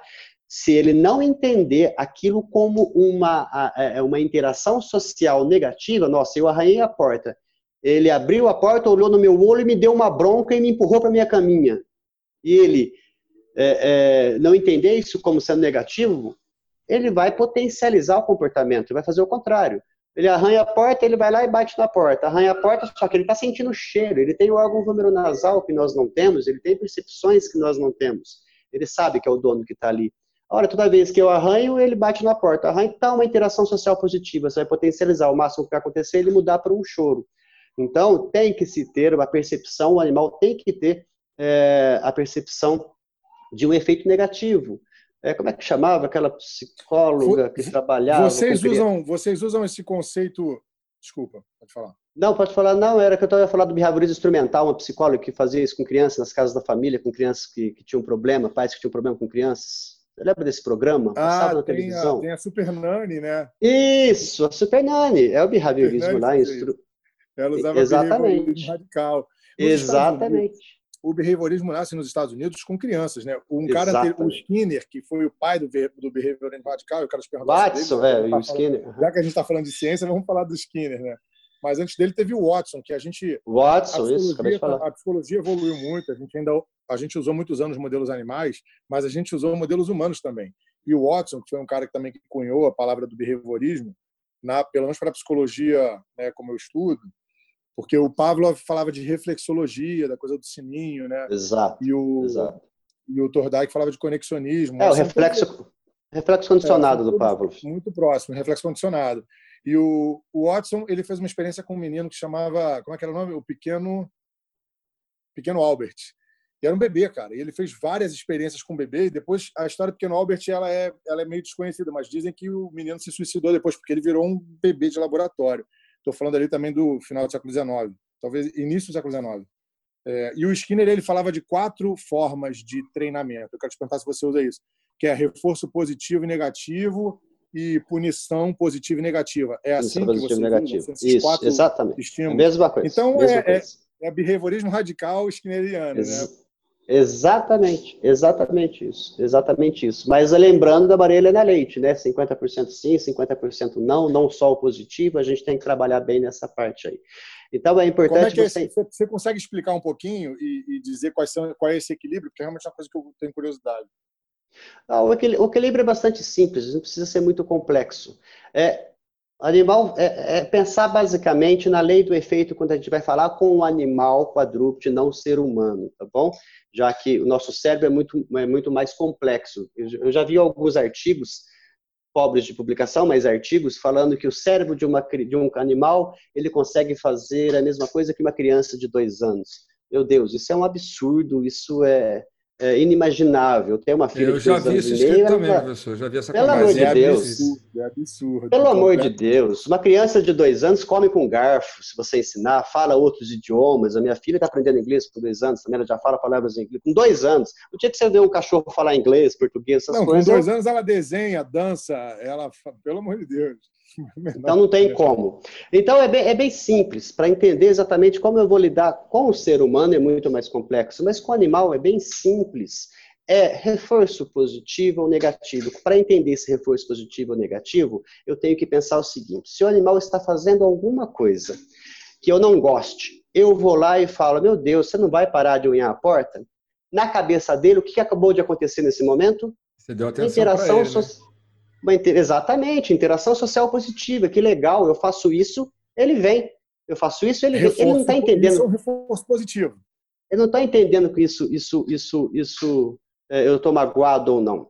Se eu levantar e der um reforço é, é, aversivo para ele, algo que ele não goste, e eu não preciso de muito, na natureza eu preciso olhar no olho do animal, falar contundentemente, né, usar algumas palavras-chave que a gente entra no Pavlov aí, por exemplo, no, no, no, no, usar o não, por exemplo, ele começa a formar um gatilho neuropsicológico ali, que toda vez que escuta o não vem um efeito aversivo, ele automaticamente ele vai pensar o quê? Poxa, eu fiz isso, ele ficou bravo comigo. Só que se eu não fizer uso de forma correta dessas ferramentas, eu potencializo o comportamento. Aí vão falar assim, ah, o Evander é louco, o, o, o, o Júlio é louco, porque eu estou fazendo, não, você não está fazendo de forma que seja o efeito, que seja interpretado pelo animal como um efeito aversivo. Tá? É bem mais simples, né? É, só usando essa, essa ferramenta básica a gente consegue educar perfeitamente o animal. Fantástico. Professor, é, no seu livro e nos, nos, outros que eu também já, já tive, tive oportunidade de ler, é, todos eles falam muito desse órgão vomero, vomero nasal, né, que chama? Isso, tá certo, nasal. Isso, vômero nasal, que assim, é quase que um órgão mágico do cão, né? Eu, eu costumo pensar que... Cão, cavalo, gato. É, pois é. Da mesma maneira que a gente tem uma percepção do mundo muito visual, não é o único canal de acesso ao mundo que a gente tem, mas a gente é muito visual normalmente, né? A gente interage muito com o mundo pelo olhar, né? O cachorro provavelmente tem uma percepção do mundo muito olfativa, eu acho. Então, para ele, então quando é para ele, uma pessoa, outro dia veio um, um, amigo aqui em casa, né? E, e o cachorro, meu cachorro, ele tem assim, o Zizuri gosta muito de lamber. Né? E ele tem mania de lamber, lamber, quer lamber orelha, quer lamber junta, quer lamber cotovelo. Quer... Eu já procurei saber se era um comportamento que tinha algum tipo de distúrbio. Tipo assim, será que eu estou fazendo alguma coisa errada, que estou estimulando isso? Né? Mas eu não achei nada que, foi, que dissesse que era uma coisa ruim. Né? Da maneira como ele faz, pelo menos, eu não achei dizendo isso. Né? Não sei se depois você pode me dizer se é ou não, mas de qualquer maneira e, quando vem uma pessoa nova, ele quer cheirar a pessoa inteira, porque a pessoa deve estar cheia de cheiro, que eu não sei o que é, ainda bem, né? mas a pessoa deve, estar um, deve ser um parque de diversões de odores para o animal. É, tanto é que eles são capazes, inclusive você fala isso no seu livro, e eu, queria te perguntar, é, a minha pergunta é essa agora, né? estou fazendo essa introdução, para perguntar, eles têm uma capacidade olfativa tão absurdamente grande que eles são capazes de detectar, por exemplo, quando a pessoa está com por exemplo, está com diabetes, um diabético está com, tá, vai ter uma crise hipoglicêmica, ele consegue detectar um câncer. Então, assim, é quase um superpoder, né, É um poder natural, mas é quase um superpoder comparado com o que a gente consegue fazer, que é basicamente nada nesse sentido, né? E, Não, e como é que a gente exatamente. pode, como é que se usa isso de maneira terapêutica? Porque eu acho que essa é a parte muito bonita Não. de poder o animal contribuir nessa questão de terapêutica com o ser humano, né? Vamos lá por partes. Excelente pergunta. Primeiro pelo órgão vomeronasal. O órgão vomeronasal é um órgão ao qual no ser humano ele evolui é, na fase embriológica. Embora existam alguns cientistas aqui no ICB da USP, por exemplo, que falam que a gente ainda tem é, um órgão vomeronasal, um resquício mais funcional, é, mas eu não acredito que tenha. Eu acho que seja algumas células que a gente tem um osso vômer, tá? Que é como o órgão vomeronasal evoluiu, fica lá o osso vômer. E algumas pessoas, na medicina, a gente acha que tem duas palavras que elas têm que ser abolidas: nunca e sempre. Nunca vai acontecer isso, ou sempre vai acontecer dessa forma. Então, óbvio que algumas pessoas talvez tenham algumas células ali do órgão vomeronasal. Mas o órgão vomeronasal nos animais, cachorro, é, gato, é, cavalo inteiro, cavalo inteiro, quando eu falo que não é castrado, é, eles têm o reflexo de Fleming. Eles se expõem porque o órgão vomeronasal fica aqui no osso incisivo. Eles expõem mais e começam a fazer a captação de hormônios e feromônios, que são hormônios sexuais. Tá? Então, eles conseguem fazer essa captação. Então, é, quando a gente começa a entender o órgão nasal um pouquinho, bem básico, a gente começa a entender por que, que a gente chega em casa de alguém que tem cachorro, ou alguém chega na sua casa, Eduardo, o seu cachorro vai e começa a cheirar. E ele vai cheirar o quê? Ele vai cheirar o joelho? Não. Ele vai cheirar o quê? Os órgãos genitais. Por que órgãos genitais? Porque o hormônio, lembra lá no começo dessa conversa que eu falei sobre o hormônio da liderança, do territorialismo? Aonde é produzido isso? No testículo, testosterona. Tá? Então ele vai cheirar essa região. Se ele sentir um cheiro de testosterona muito forte, ele sabe que aquilo é um macho, que aquilo de repente é um perigo para ele, ele se afasta, ou se ele for territorialista e não foi educado da forma correta e nem socializado, ele pode querer mostrar que quem mandaria é ele. Tá? Então, isso é o órgão vomeronasal. Se a gente for pensar na, na capacidade olfativa dos cães, é um dom realmente é um dom. Eles têm aí uma região de 100 centímetros quadrados olfativa, enquanto a gente tem 5 centímetros quadrados. Eles têm aí uma capacidade olfativa de 240 milhões de vezes a mais do que nós. Nós temos 5. Tá? Então, a capacidade, esse dólico-cefálico que a gente fala, que são os, os focinhos mais alongados, eles têm uma capacidade olfativa muito grande. Né?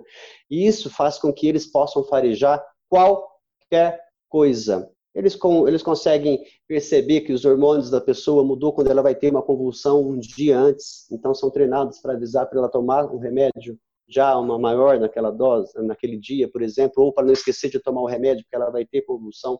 Então ele é usado para farejar o que você imaginar que exista e pode colocar dentro de chumbo, ele consegue fazer a captação disso. Então, dentro disso, esse é um uso que eu acho extremamente positivo, extremamente bacana é, de se fazer com o animal, de fazer companhia para pessoas diabéticas, epiléticas, etc., nessa área da saúde. Porém, aí eu vou fazer um, um, um parênteses bastante interessante, que agora é para a gente começar a refletir bastante. Ontem, nessa, nessa banca aí de arguição do doutorado do, nosso, do meu colega e meu amigo, Dr. Marcos Fernandes, é, o trabalho dele, ele identificou o quê? Ele fez aí ele pegou o canil central da Polícia Militar aqui do estado de São Paulo, um dos melhores do mundo que eu conheço, o primeiro militar, canil militar do país, do Brasil, esse canil central aqui da Polícia Militar do estado de São Paulo, onde eu tenho muitos amigos, dá para ver aqui no fundo que eu sou militar da reserva, veterinário militar da Marinha do Brasil, fui muito para esse rio maravilhoso aí quando era da ativa da Marinha.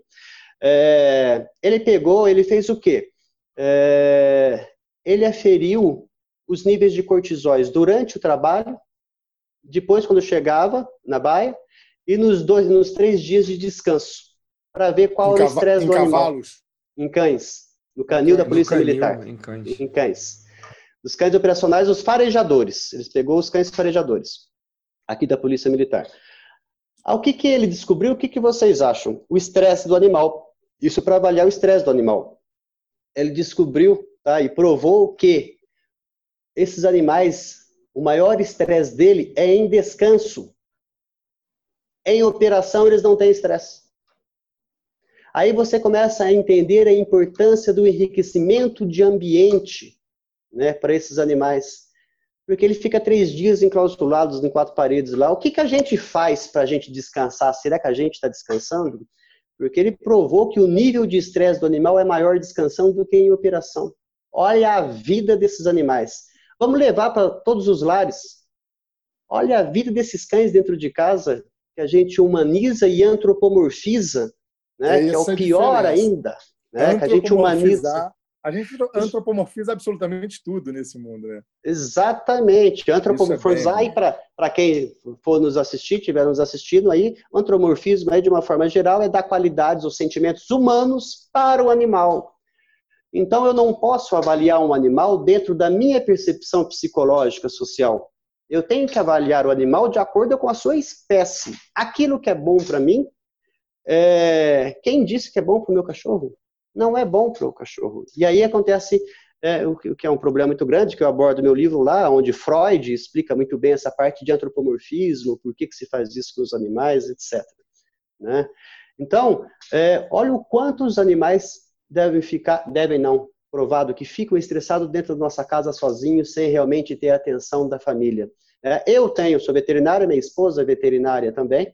Minha esposa tem uma empresa de reabilitação animal, fisioterapia, essas coisas. É, vocês vão perguntar, você deve estar cheio de animais na sua casa? Não. Eu tenho uma cachorra tetraplégica que foi abandonada há 13 anos no hospital onde eu trabalhava e ela também, e nós pegamos, está há 13 anos com a gente. Ela tem 14 anos hoje. Ah, mas você vai pegar mais depois? Não, não vou. Mas você não gosta? Gosto, mas eu sei o cuidado que é ter um cachorro.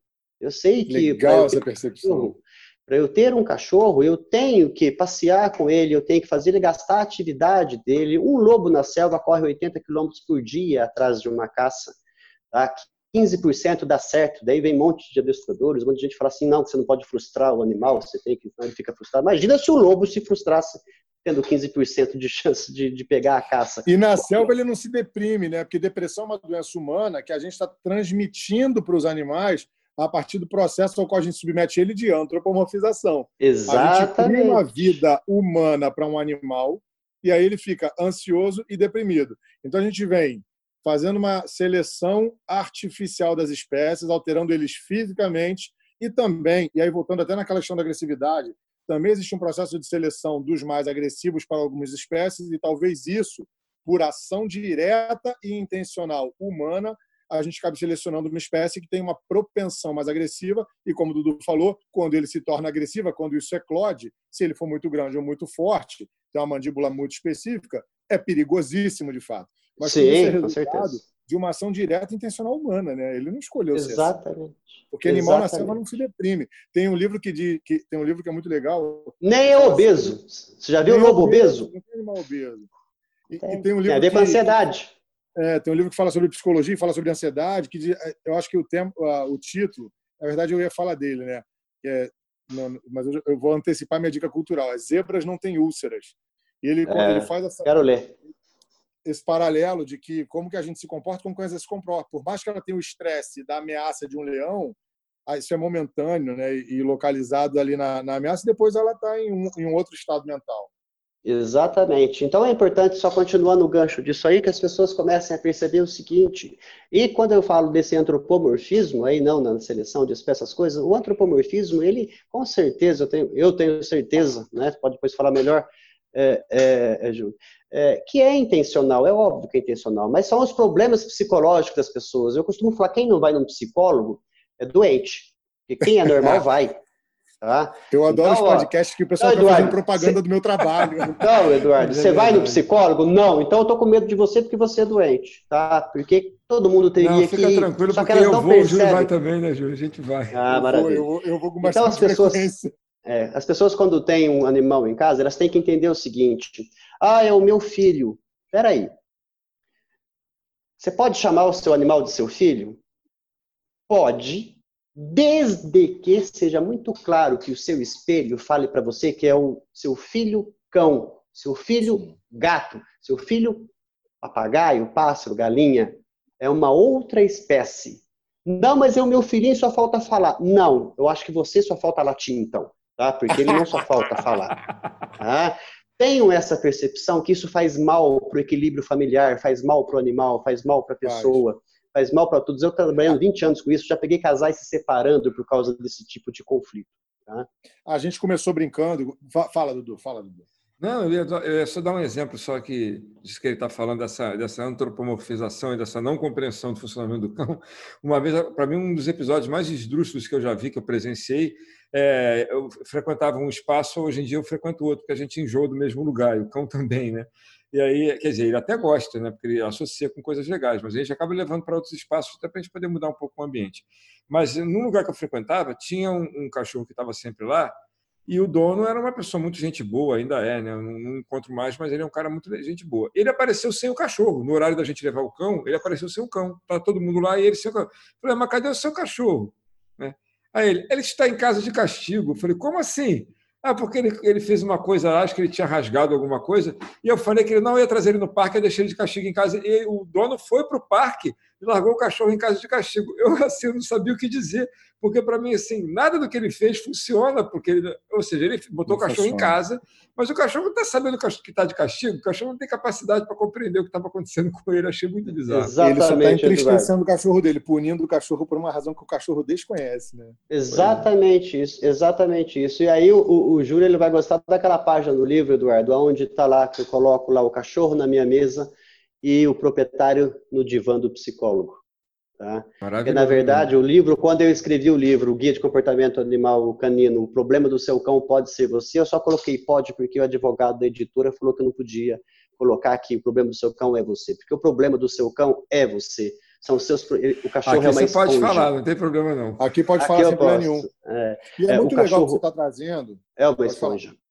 Não, o animal ele é uma esponja e ele absorve porque ele começa a perceber que determinados comportamentos traz para ele benefícios sociais. Então, por exemplo, só para concluir, uh, Júlio, para a sua fala, é, os ciúmes, né? Já- ou a lambedura do seu cachorro, Eduardo. A lambedura do seu cachorro, isso começou lá em pequenininho. Você vai agora se identificar com o que eu vou falar dos ciúmes. Já viu como é que cria-se os ciúmes do cão? Vamos lá para uma situação hipotética. Esse cachorro chegou pequenininho, lindo, esse Border Collie, pequenininho na sua casa. E cães são animais sociáveis, eles gostam de família, os lobos gostam e protegem família, assim como nós, seres humanos. Né? São, somos seres sociáveis. Aí ele chegou na sua casa pequenininho, você pegou ele no colo e começou a, a, a, a brincar, a beijar com ele, e ele começou a falar contigo. Como que ele fala contigo? Latindo, é claro.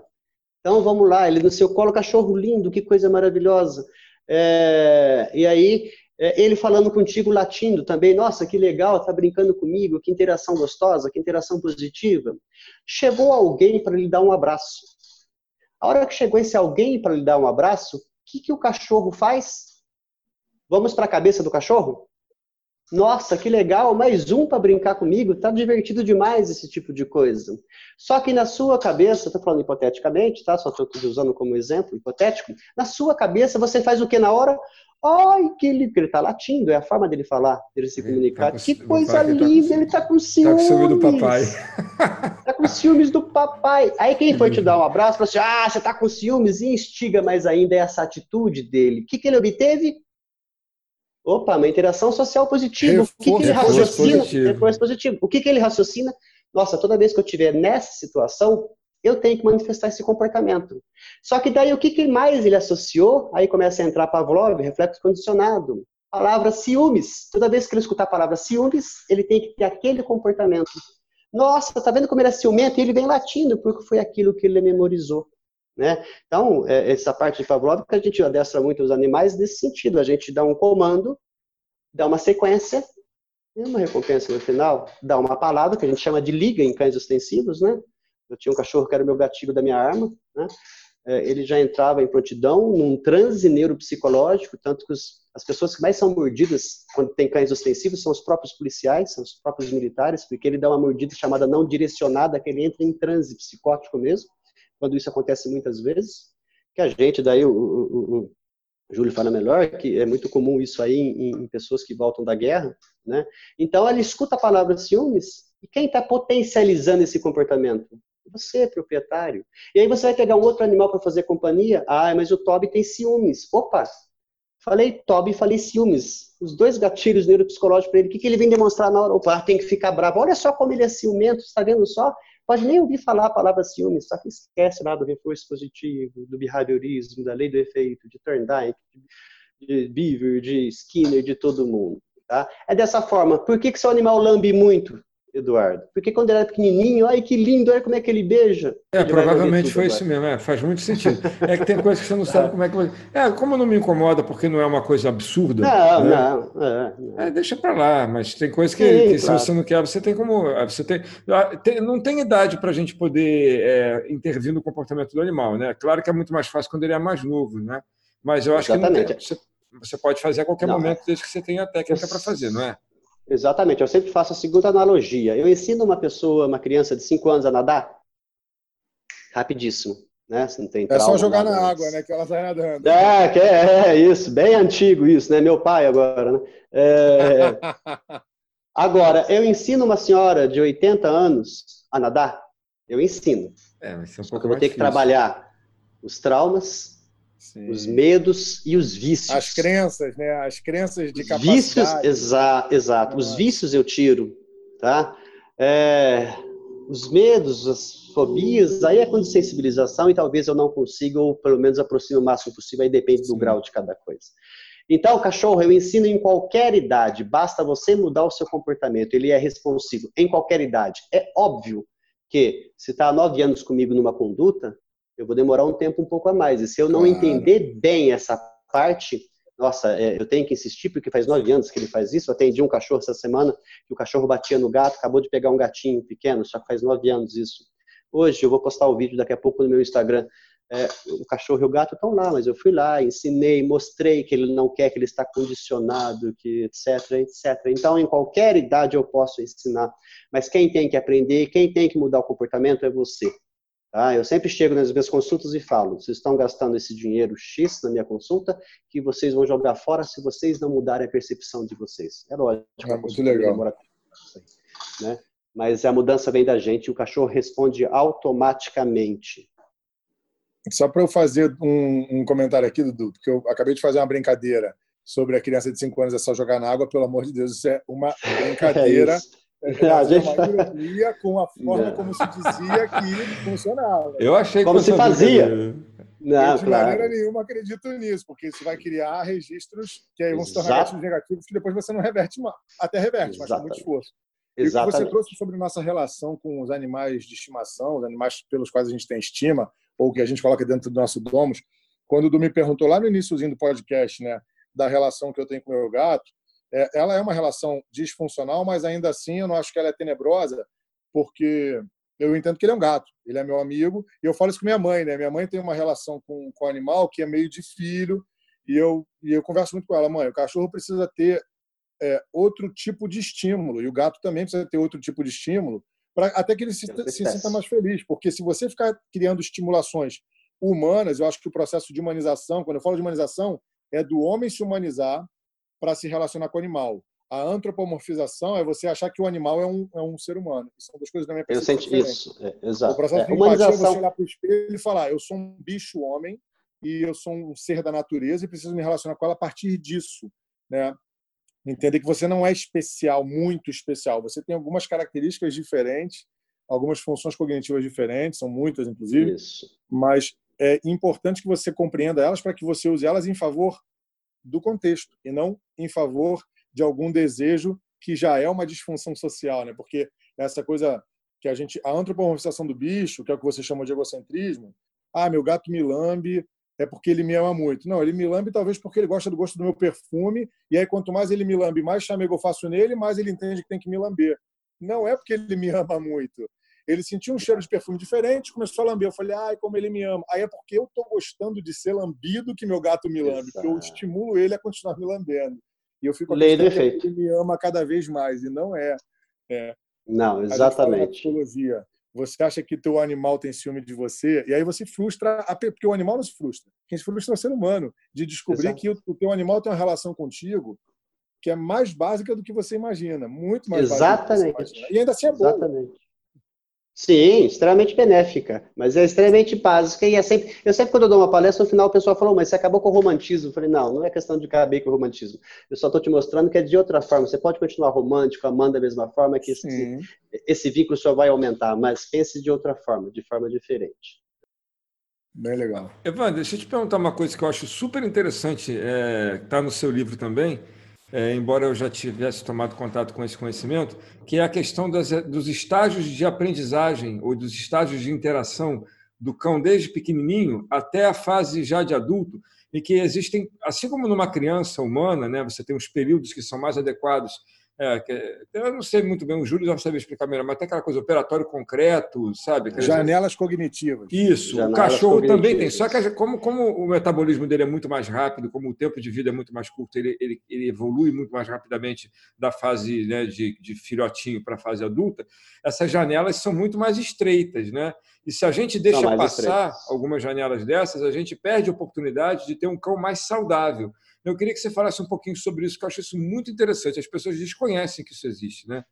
Sim, existe. Assim que nós estamos falando desde o início sobre behaviorismo, que a psicologia comportamental é igual para todos, é igual também, só que com a janela cognitiva o período é um pouco menor. As pessoas têm que entender é que cães, assim como seres humanos, têm caráter e têm personalidade, que são coisas diferentes. Né? E a personalidade de um cão, por exemplo, de um cão, de um gato, desses animais que vivem em média 15 anos aí, é, do, até a 12 semana de vida. Essa é a formação da personalidade do animal. E a personalidade vai ter muito a ver com a socialização, com a educação que eu vou dar para o animal. E entendendo que a socialização é eu expor o animal nesse período a tudo aquilo de estímulo que ele pode vir a ter na vida para amadurecer o seu processo cognitivo. Tá? Então, eu vou deixar ele ter é é, é, é, é, contato com outras pessoas, contato com outros animais, mas sempre educando. Eu costumo falar, quando você leva uma criança na festa, né? Ah, o Júlio fala melhor do período aí da, da, dessa janela cognitiva de uma criança, mas quando você leva uma criança de dois anos numa festa e ela briga com o amiguinho, você faz o quê? Você educa ou você deixa de levar em festa? Você educa, né? Então, é, é, é, importante nesse período, principalmente nessas primeiras 12 semanas, eu fazer bastante esse processo de socialização com o animal. Não significando que se eu não fizer da forma correta, depois eu não consigo socializá-lo. Eu, por exemplo, aqui, agora nessa época da pandemia não, mas todo sábado aqui, eu tenho um grupo de terapia em grupo de animais, onde tem macaco, cachorro e vários animais onde na verdade eles se interagem, mas quem está sendo tratado na verdade ali é mais o ser humano, talvez, do que o animal. Mas eles acabam se socializando bem. Então é importante é, é, é, respeitar essa janela, extremamente importante inicialmente essas 12 semanas. Assim como os dois primeiros meses, as quatro primeiras semanas, o ideal não seria jamais separar o animal da ninhada, para que ele tenha esse esse contato com os irmãos, com a mãe, nesses dois primeiros meses. Né? Na maioria das vezes, as pessoas só vê de forma financeira. Ela quer vender o quanto antes. Né? Desmamou com 30 dias, ele já está vendendo, nem a primeira vacina com 45 dias acabam dando nesses animais. Tá? Então, é importante, mas é importante aquilo que a gente está falando desde o início, a consciência da pessoa do que ela tem que fazer e como ela tem que educar de forma, de forma correta. Fantástico. Eu tenho uma. A gente está caminhando para o finalzinho. O papo está maravilhoso, assim, está muito Pô, melhor muito do que. Bom esse Está muito melhor. Eu, eu achei, eu sabia que ia ser bom. Eu não sabia que ia ser tão bom. Eu que agradeço. É. Vocês é, é que fazem. Vocês é que fazem assim. Não, muito bom, professor. Muito bom mesmo, Evandro. Assim, muito bom, muito bom em todos os aspectos de conteúdo, de didática, de, de profundidade, maravilhoso. Deixa eu te eu que agradeço, estou aprendendo aqui com vocês. Imagina. Você já falou um pouquinho disso. A minha última pergunta, né? Depois ah, pode, pode completar também se quiser fazer mais alguma pergunta. A gente ainda tem tempo. Na verdade, a gente tem todo o tempo do mundo, que a gente não tem para acabar. A gente, a gente é que bota Fica um limite, senão o povo não aguenta ficar escutando tanto tempo. Mas é, a minha questão, você já trouxe um pouco dessa questão dos, dos cruzamentos de, de, de para você poder conseguir efeitos mais rápidos naquilo que você deseja da, da raça. A minha pergunta para você é a seguinte: é, aqui, no Rio, aqui no Rio foi aventada, eu acho que foi aqui no Rio, né, Júlio, que apareceu um projeto de lei, de, eu não sei se era um projeto de lei ou em algum momento ela chegou até a valer, que estava proibido a comercialização de espécies, de, de espécies não, de, de raças de cães. Né? Então, é, eu me lembro que teve uma comoção de alguns criadores e tal por conta disso. A minha pergunta é a seguinte: existe é um, é um grande mal a gente ter as, os cães separados em raça, ou um grande mal está em não saber fazer isso assim de maneira é, adequada, como você colocou, de, de, acabar gerando um tipo de cão que na natureza jamais existiria, porque é um cão completamente comprometido do ponto de vista da, da, de como ele funciona. É um cão comprometido, um cão com pouca saúde, é um cão que precisa da assistência humana o tempo inteiro, porque nem conseguir cruzar o animal consegue, foi o exemplo que você deu. Então, minha pergunta é: é um mal por si só, ou a gente pode transformar por alguns aspectos nossos, de como seres humanos, em alguma coisa ruim? Então, fantástica pergunta sua. Eu tenho um outro aluno de iniciação científica aqui também da veterinária fazendo um estudo exatamente sobre isso aí para que a gente tenha algo publicado. Infelizmente as pessoas elas não gostam muito de discutir ideias. Né? Elas discutem títulos, um monte de coisa, mas ideias em si não. Então, assim, eu vou dar uma opinião pessoal minha, tá? Eu sou completamente contra a forma que os kennel clubes funcionam que são os órgãos que, que, que, que, que controlam esses padrões raciais. Tá? Por quê? Eu sou a favor das raças, isso aí eu acho que não tem problema nenhum. Mas assim como eu vou fazer uma pesquisa aqui na USP, ou aí na UFRJ, ou em qualquer universidade séria, séria, que leva a pesquisa séria, né? é, eu tenho um código de ética. Eu tenho o CEP, né, que é para o Código de Ética Humano, e eu tenho o CEUA, né, que é o Código de Ética que no, uso de experimentação animal. Então, quando eu vou fazer uma pesquisa, tem lá uma banca de, de, de pesquisadores extremamente competentes que avaliam se o meu projeto fere algum aspecto ético. Seja seu animal, olha, não, isso não pode, isso é invasivo, etc., não pode fazer. E me proíbe de fazer a pesquisa ou não. Então, eu acredito que deveria existir um órgão assim nos kennel-clubes. Mas é um órgão que, me desculpa, exatamente. Olha, eu quero cruzar tal raça, mas me desculpa, é, não é, é, é, querendo ser mais ou não, é, mas não é de adestradores ou criadores.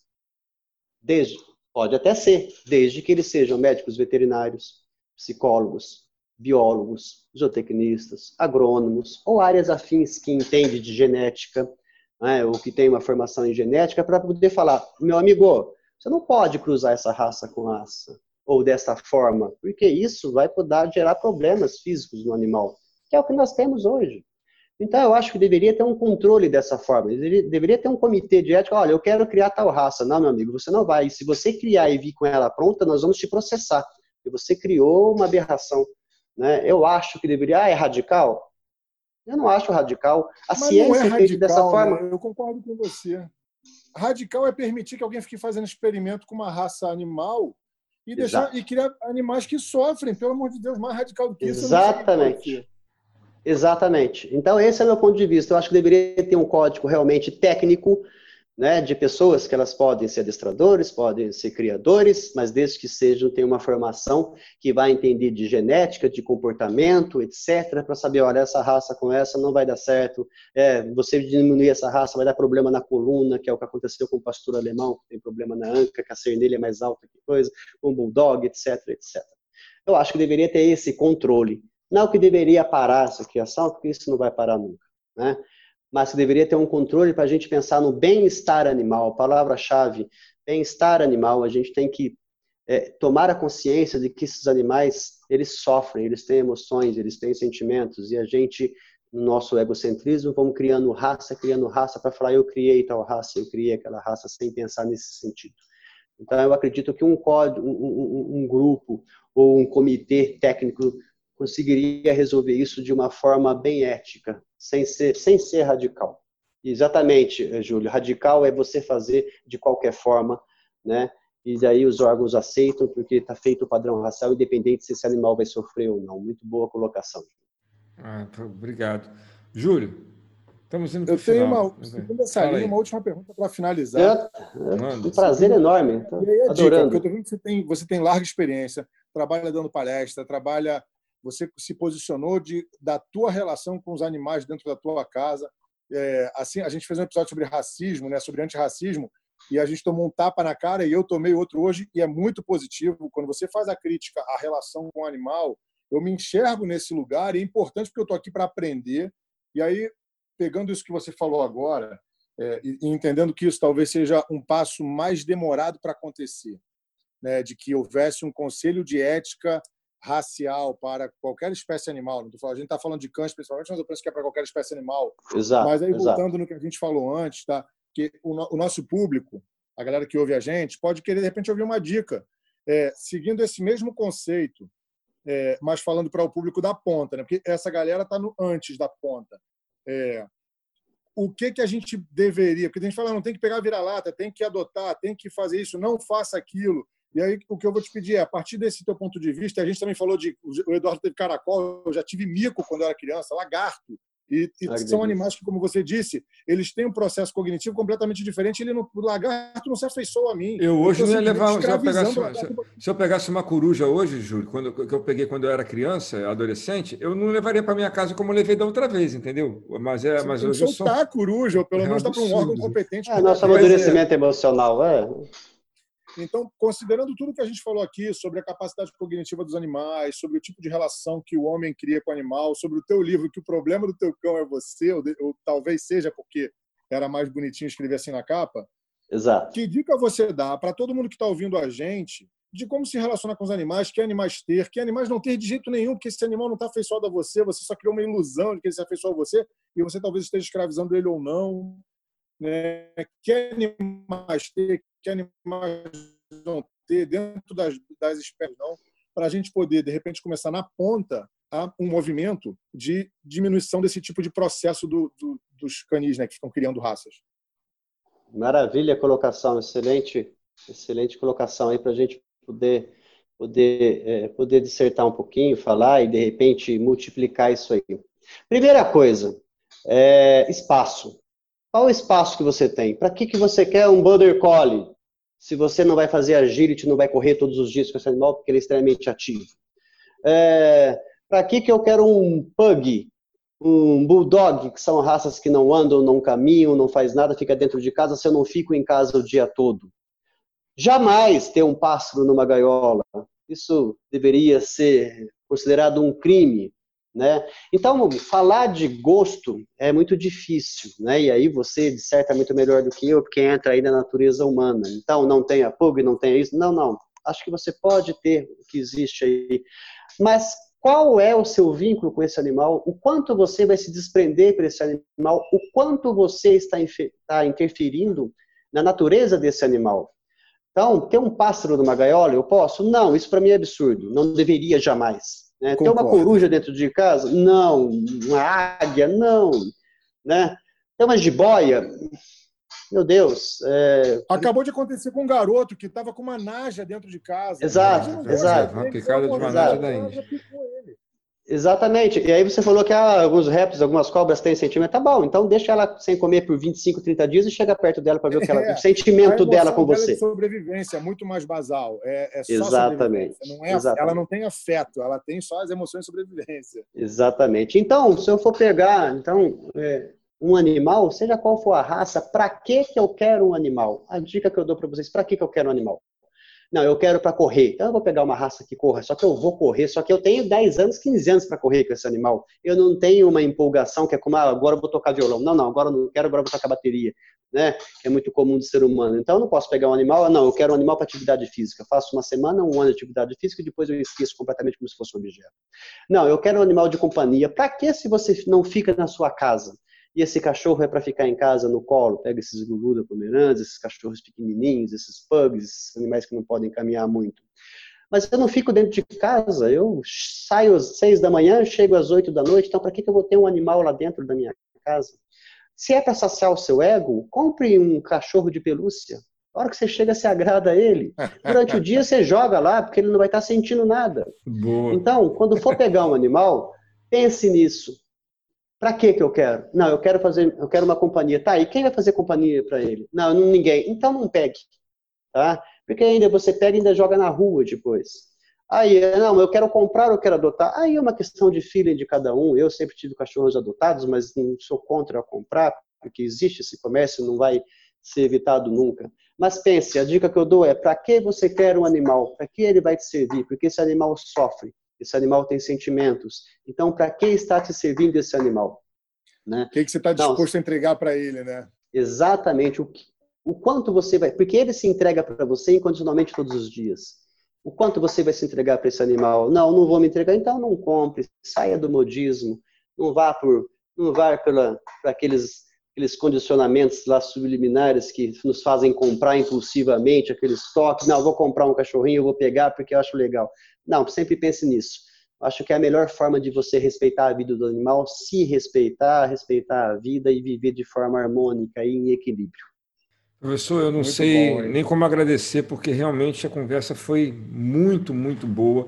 Eu acho que o que a gente se propõe nesse podcast, que é trazer, né, colocar, olhar do lugar da ciência para falar de um tema, é exatamente o que a gente fez aqui. Né? A gente trouxe um cientista, ajustado, né? um cientista que fala na língua da gente, um cientista que sabe dizer exatamente o que é necessário sobre o que a gente está querendo conversar. É, apesar de muitas referências técnicas e muitos nomes que podem parecer assim não tão usuais, mas foram todos compreensíveis. Né? Tudo que você trouxe para a gente é informação muito relevante. Né? Eu, por exemplo, participo de um grupo de Border Collie que eu não falo nada. Eu estou lá naquele, é um daqueles grupos de WhatsApp que a gente está, que a gente não se manifesta. Né? Mas eu acho que assim, é, certamente eu vou lá falar que existe esse podcast que a gente gravou, porque eu acho que ele vai ser útil para todo mundo que está lá escutando. Né? O que você falou é muito. Eu passo com meu cachorro no parque. Meu cachorro, ele, ele, quando eu corro, ele corre comigo. A gente corre, eu corro três, quatro vezes por semana. E quando eu fui pegar um border collie, eu perguntei para a criadora que é uma veterinária. O canil dele é um canil muito, assim, muito eticamente, no meu entendimento, trabalha dentro de uma ética que eu acho que é que é a ética que tem que ter meio. Não tem duas, três éticas, né? Trabalha eticamente, é isso que eu quero dizer. Exato. Trabalha de forma ética e a veterinária, a, criadora é a veterinária até hoje, né? Eu estava falando com ela porque ele machucou a pata, ele estava de repouso até hoje, amanhã ele vai poder voltar a correr normalmente, porque ele estava fazendo um tratamentozinho porque ele se machucou. Mas eu perguntei, ele vai poder correr comigo? Porque eu, eu, exatamente o que você falou, eu vou escolher um cachorro de acordo com aquilo que eu vou poder oferecer para o animal. Se eu descobrir que eu não posso oferecer o que é preciso para ter um cachorro, então eu não vou ter um cachorro, não vou ter bicho nenhum. Ou eu vou ter aquilo que for possível para poder tratar a criatura com a maior dignidade possível, que é como eu gostaria que me tratasse, com dignidade de ser humano, para dar ele a dignidade de cão.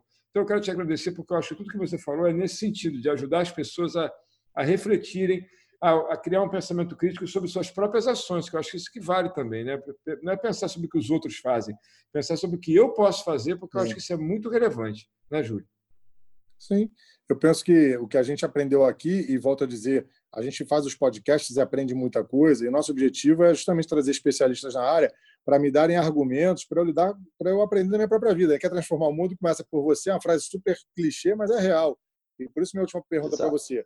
Ah, os, os laboratórios não deveriam criar raças de cães. Pô, então não tenha, né? Em vez de ficar achando que os laboratórios não deveriam criar raças de cães, cara, reflete um pouquinho e não tenha o cão com o qual você não vai conseguir interagir na necessidade dele. Eu achei isso maravilhoso. Eu quero um cachorro de colo, você vai dar colo?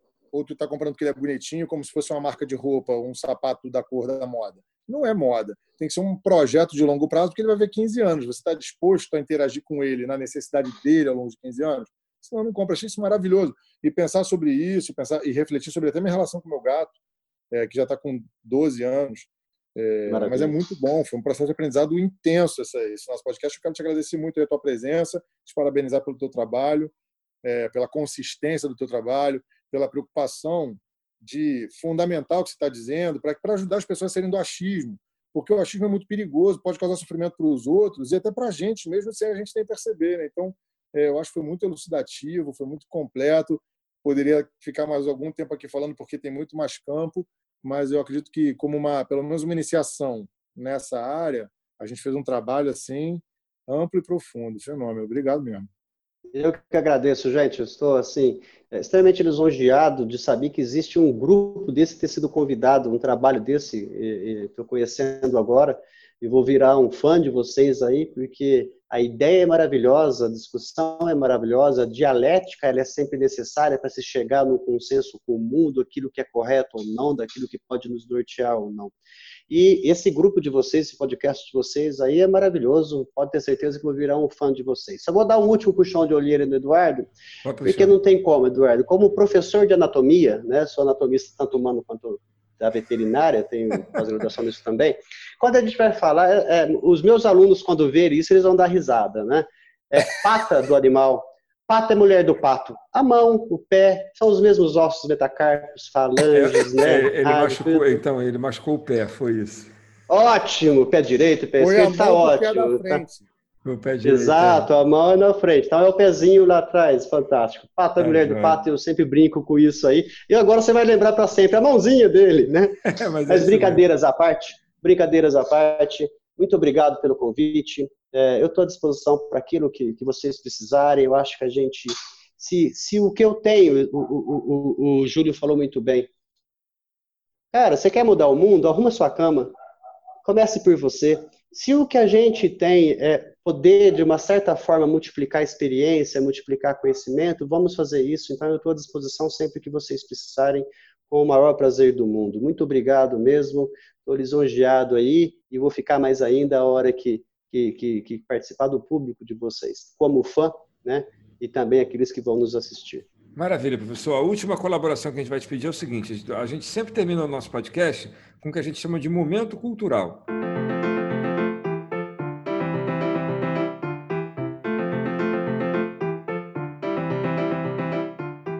Momento cultural, a gente pede para o convidado e a gente também dar uma dica de alguma coisa que a gente acha bacana. Uma coisa de literatura, da televisão, seriado, filme. É, o que você acha bacana do ponto de vista cultural, o que você acha que vai contribuir. Pode ter a ver com o tema, a minha dica de hoje até tem a ver com o tema, mas pode não ter, pode ser aquilo que vem na sua cabeça aí que você acha que é bacana e que você quer compartilhar. Você quer eu acho bacana e que eu gostaria que todo mundo desse uma pesquisadinha, que eu falei lá no início, né? É, é sobre ressonâncias mórficas, sobre energias, sobre coincidências. Eu sou do tipo da pessoa que eu, eu não acredito em coincidências, eu acho que tudo se atrai de uma certa forma, de uma certa energia. E se todo mundo que assistir isso parar um pouco para olhar no espelho e pensar, é, existe uma energia fluindo, então vamos fazer com que é, é, essa energia, Bert Hellinger é um dos, que, dos pais da ressonância mórfica, da energia, vamos fazer que a energia boa se multiplique, vamos pensar positivo, vamos acreditar, não vamos estar num barco achando que ele vai afundar, que se estiver afundando, vamos trabalhar para que ele não afunde. E quando a gente começa a pensar na lei da atração, que a gente vai receber aquilo que a gente faz, então vamos procurar fazer o bem sempre, porque é isso que nós vamos atrair. Maravilha. Eu, eu penso que é, a gente tem muitas maneiras de interpretar o que você está dizendo aí, né? E essa é uma forma Sim. que você está falando, não tem nada de errado com ela. Eu interpreto assim, eu já sou aquele cara que acha que as coincidências são coincidências mesmo, mas que a gente tem gente que sabe aproveitar melhor as coincidências e tem gente que não sabe. Tem gente que sabe olhar para elas com carinho sabe? Perceber que elas estão ali para você poder, é, que são uma oportunidade para você poder crescer, para você poder aprender. Porque, por exemplo, eu assim, como é que eu descobri que você está, como é que você está aqui agora? Porque me deu vontade de falar sobre esse tema. Eu fui, eu botei no, no Lattes, eu falei assim, eu vou achar alguém que já escreveu um livro sobre comportamento animal no Brasil. E apareceu você. Eu posso achar que isso é qualquer coisa, mas para mim é uma coincidência incrível o Google ter me dado como resposta o teu nome, porque você é um cara incrível que veio aqui no nosso abrilhantar o nosso podcast. Isso para mim, coincidência ou não, chamemos como quisermos, como ressonância, ressonância mórfica ou não, energia ou não, atração ou não, ou não. foi incrível. Estava escrito. Foi incrível, foi incrível. Deixa eu dar minha São dica Tomás ou Santo Agostinho, predestinação ou não, é, não né? É. Vamos lá, cada um na sua Sim. linha. É isso aí. Ô, Júlio, você quer dar sua dica? Daqui a pouco eu dou a minha. Então, eu já dei um spoiler da minha Re dica. Repete aí sua dica para a gente poder tá, registrar aqui. A minha dica é um livro, porque a gente está falando sobre comportamento animal, mas eu acho que o, o animal que está em voga, em tudo que, a gente, em tudo que a gente está falando aqui, o animal que está em voga é o animal homem, né? Porque Isso. quando a gente fala sobre, e aí citando o teu livro, é, é, Evander, o teu livro coloca o homem no, no centro da questão do comportamento canino ou do comportamento animal. Então, esse livro ele coloca o animal na capa, né? ele fala por que as zebras não têm úlceras, mas é para falar sobre o processo de geração de estresse do homem. Ele é um biólogo, neurologista, o nome dele é. O sobrenome eu não vou lembrar, mas o nome dele é Robert, eu acho que Spolsky, algo assim, Robert Spolsky. Eu tenho quase certeza que é isso. E esse livro fala sobre o, o processo de, de, geração de estresse no ser humano. E aí, como que a gente estende isso para os outros. Ele compara a gente com, com, com faz uma, uma, brincadeira lá com as zebras na savana e é um livro muito bom, porque tudo que a gente falou aqui até agora a respeito de comportamento canino nada mais é do que como que a gente se posiciona frente a isso, porque se o homem não existisse na Terra, os cães continuariam existindo e talvez fossem mais felizes. Então, com estamos certeza. falando de comportamento humano e a influência que a gente tem sobre todas as outras espécies. Que seja boa, por coincidência, ou por morfologia, ou por constelação, que a gente tome consciência da importância é, e do impacto da nossa influência no mundo e que a gente, como você mesmo disse, promova ações na direção positiva é, sobre isso. Então, estou muito satisfeito e tudo que e toda a análise que você faz, toda a síntese que você faz, amarrando um monte de teorias, é maravilhosa. Fantástico. O, é, o autor é o Robert Sapolsky, não é isso? Sapolsky. Robert Eu falei Sapolsky, mas é Sapolsky. É Robert Sapolsky. É, a minha dica é assim, aqui. Eu não sei, o, Evandro, se você conhece um site, que essa que é a minha dica, é um site chamado Dognition. Você já ouviu falar? Já ouvi falar. É, o Dognition é o seguinte: o finalzinho do seu livro é maravilhoso, porque você vem, acho que com três testes de inteligência, não é isso? É, isso. Que, que, você pode fazer. E que eles, na verdade, o que eu acho que é maravilhoso em cada um é que eles são super lúdicos, né? Então, você, ao mesmo tempo Sim. que você está fazendo o teste, você está se divertindo com o seu cão, na maioria Exato. das vezes, né? E o, o Dognition ele tem muito isso, né? O Dognition ele é um site em que você pode traçar o perfil do seu cão como se você fizesse um teste, um teste de personalidade, vamos chamar assim, né? Em que ele vai te dar uma saída mostrando para você como é que o seu cachorro é, se comporta dentro de cinco itens que ele classifica, que é empatia, comunicação, é, o Canning, que é destreza, memória e raciocínio. E ele mede para você. Você tem que fazer uma, um montão de exercícios para cada uma dessas é, qualidades aqui, dessas características. Tem cronômetro, tem que marcar com relógio. É muito parecido com as suas propostas lá no final do seu livro, que são, de, na verdade, não são suas exatamente, né? mas são propostas que você descreve lá de outros pesquisadores. Né? E o, e o Dognition, assim, é um site, Dognition, não tem cognition de cognição, é dognition.com. Então você entra lá, quem quiser entrar, quem quiser dar uma olhadinha, é muito legal para você aprender a fazer brincadeiras lúdicas com seu cão que, de certo modo, você vai estar entendendo como ele funciona e, ao mesmo tempo, você vai estar aprendendo como brincar de uma forma saudável. A gente vai descobrir que não é só jogar bolinha, que não é só botar ele no seu colo, que não é só levar para correr, que tem um milhão de coisas que estimulam, que deixam o cachorro feliz e que vão te deixar feliz por tabela, com certeza, se você realmente trata o seu cão como um cão deve ser tratado. Eu acho que isso aqui é o, é o mote da gente. É tratar um cão, não é como eu gostaria de ser tratado, é como um cão deve ser tratado. Eu acho que essa Sim, é sensacional. E quem quiser nos encontrar nas redes sociais pode procurar por arroba podcast preto e branco no Instagram ou podcast preto e branco no YouTube e no Facebook. Tá bom? A gente se vê por lá.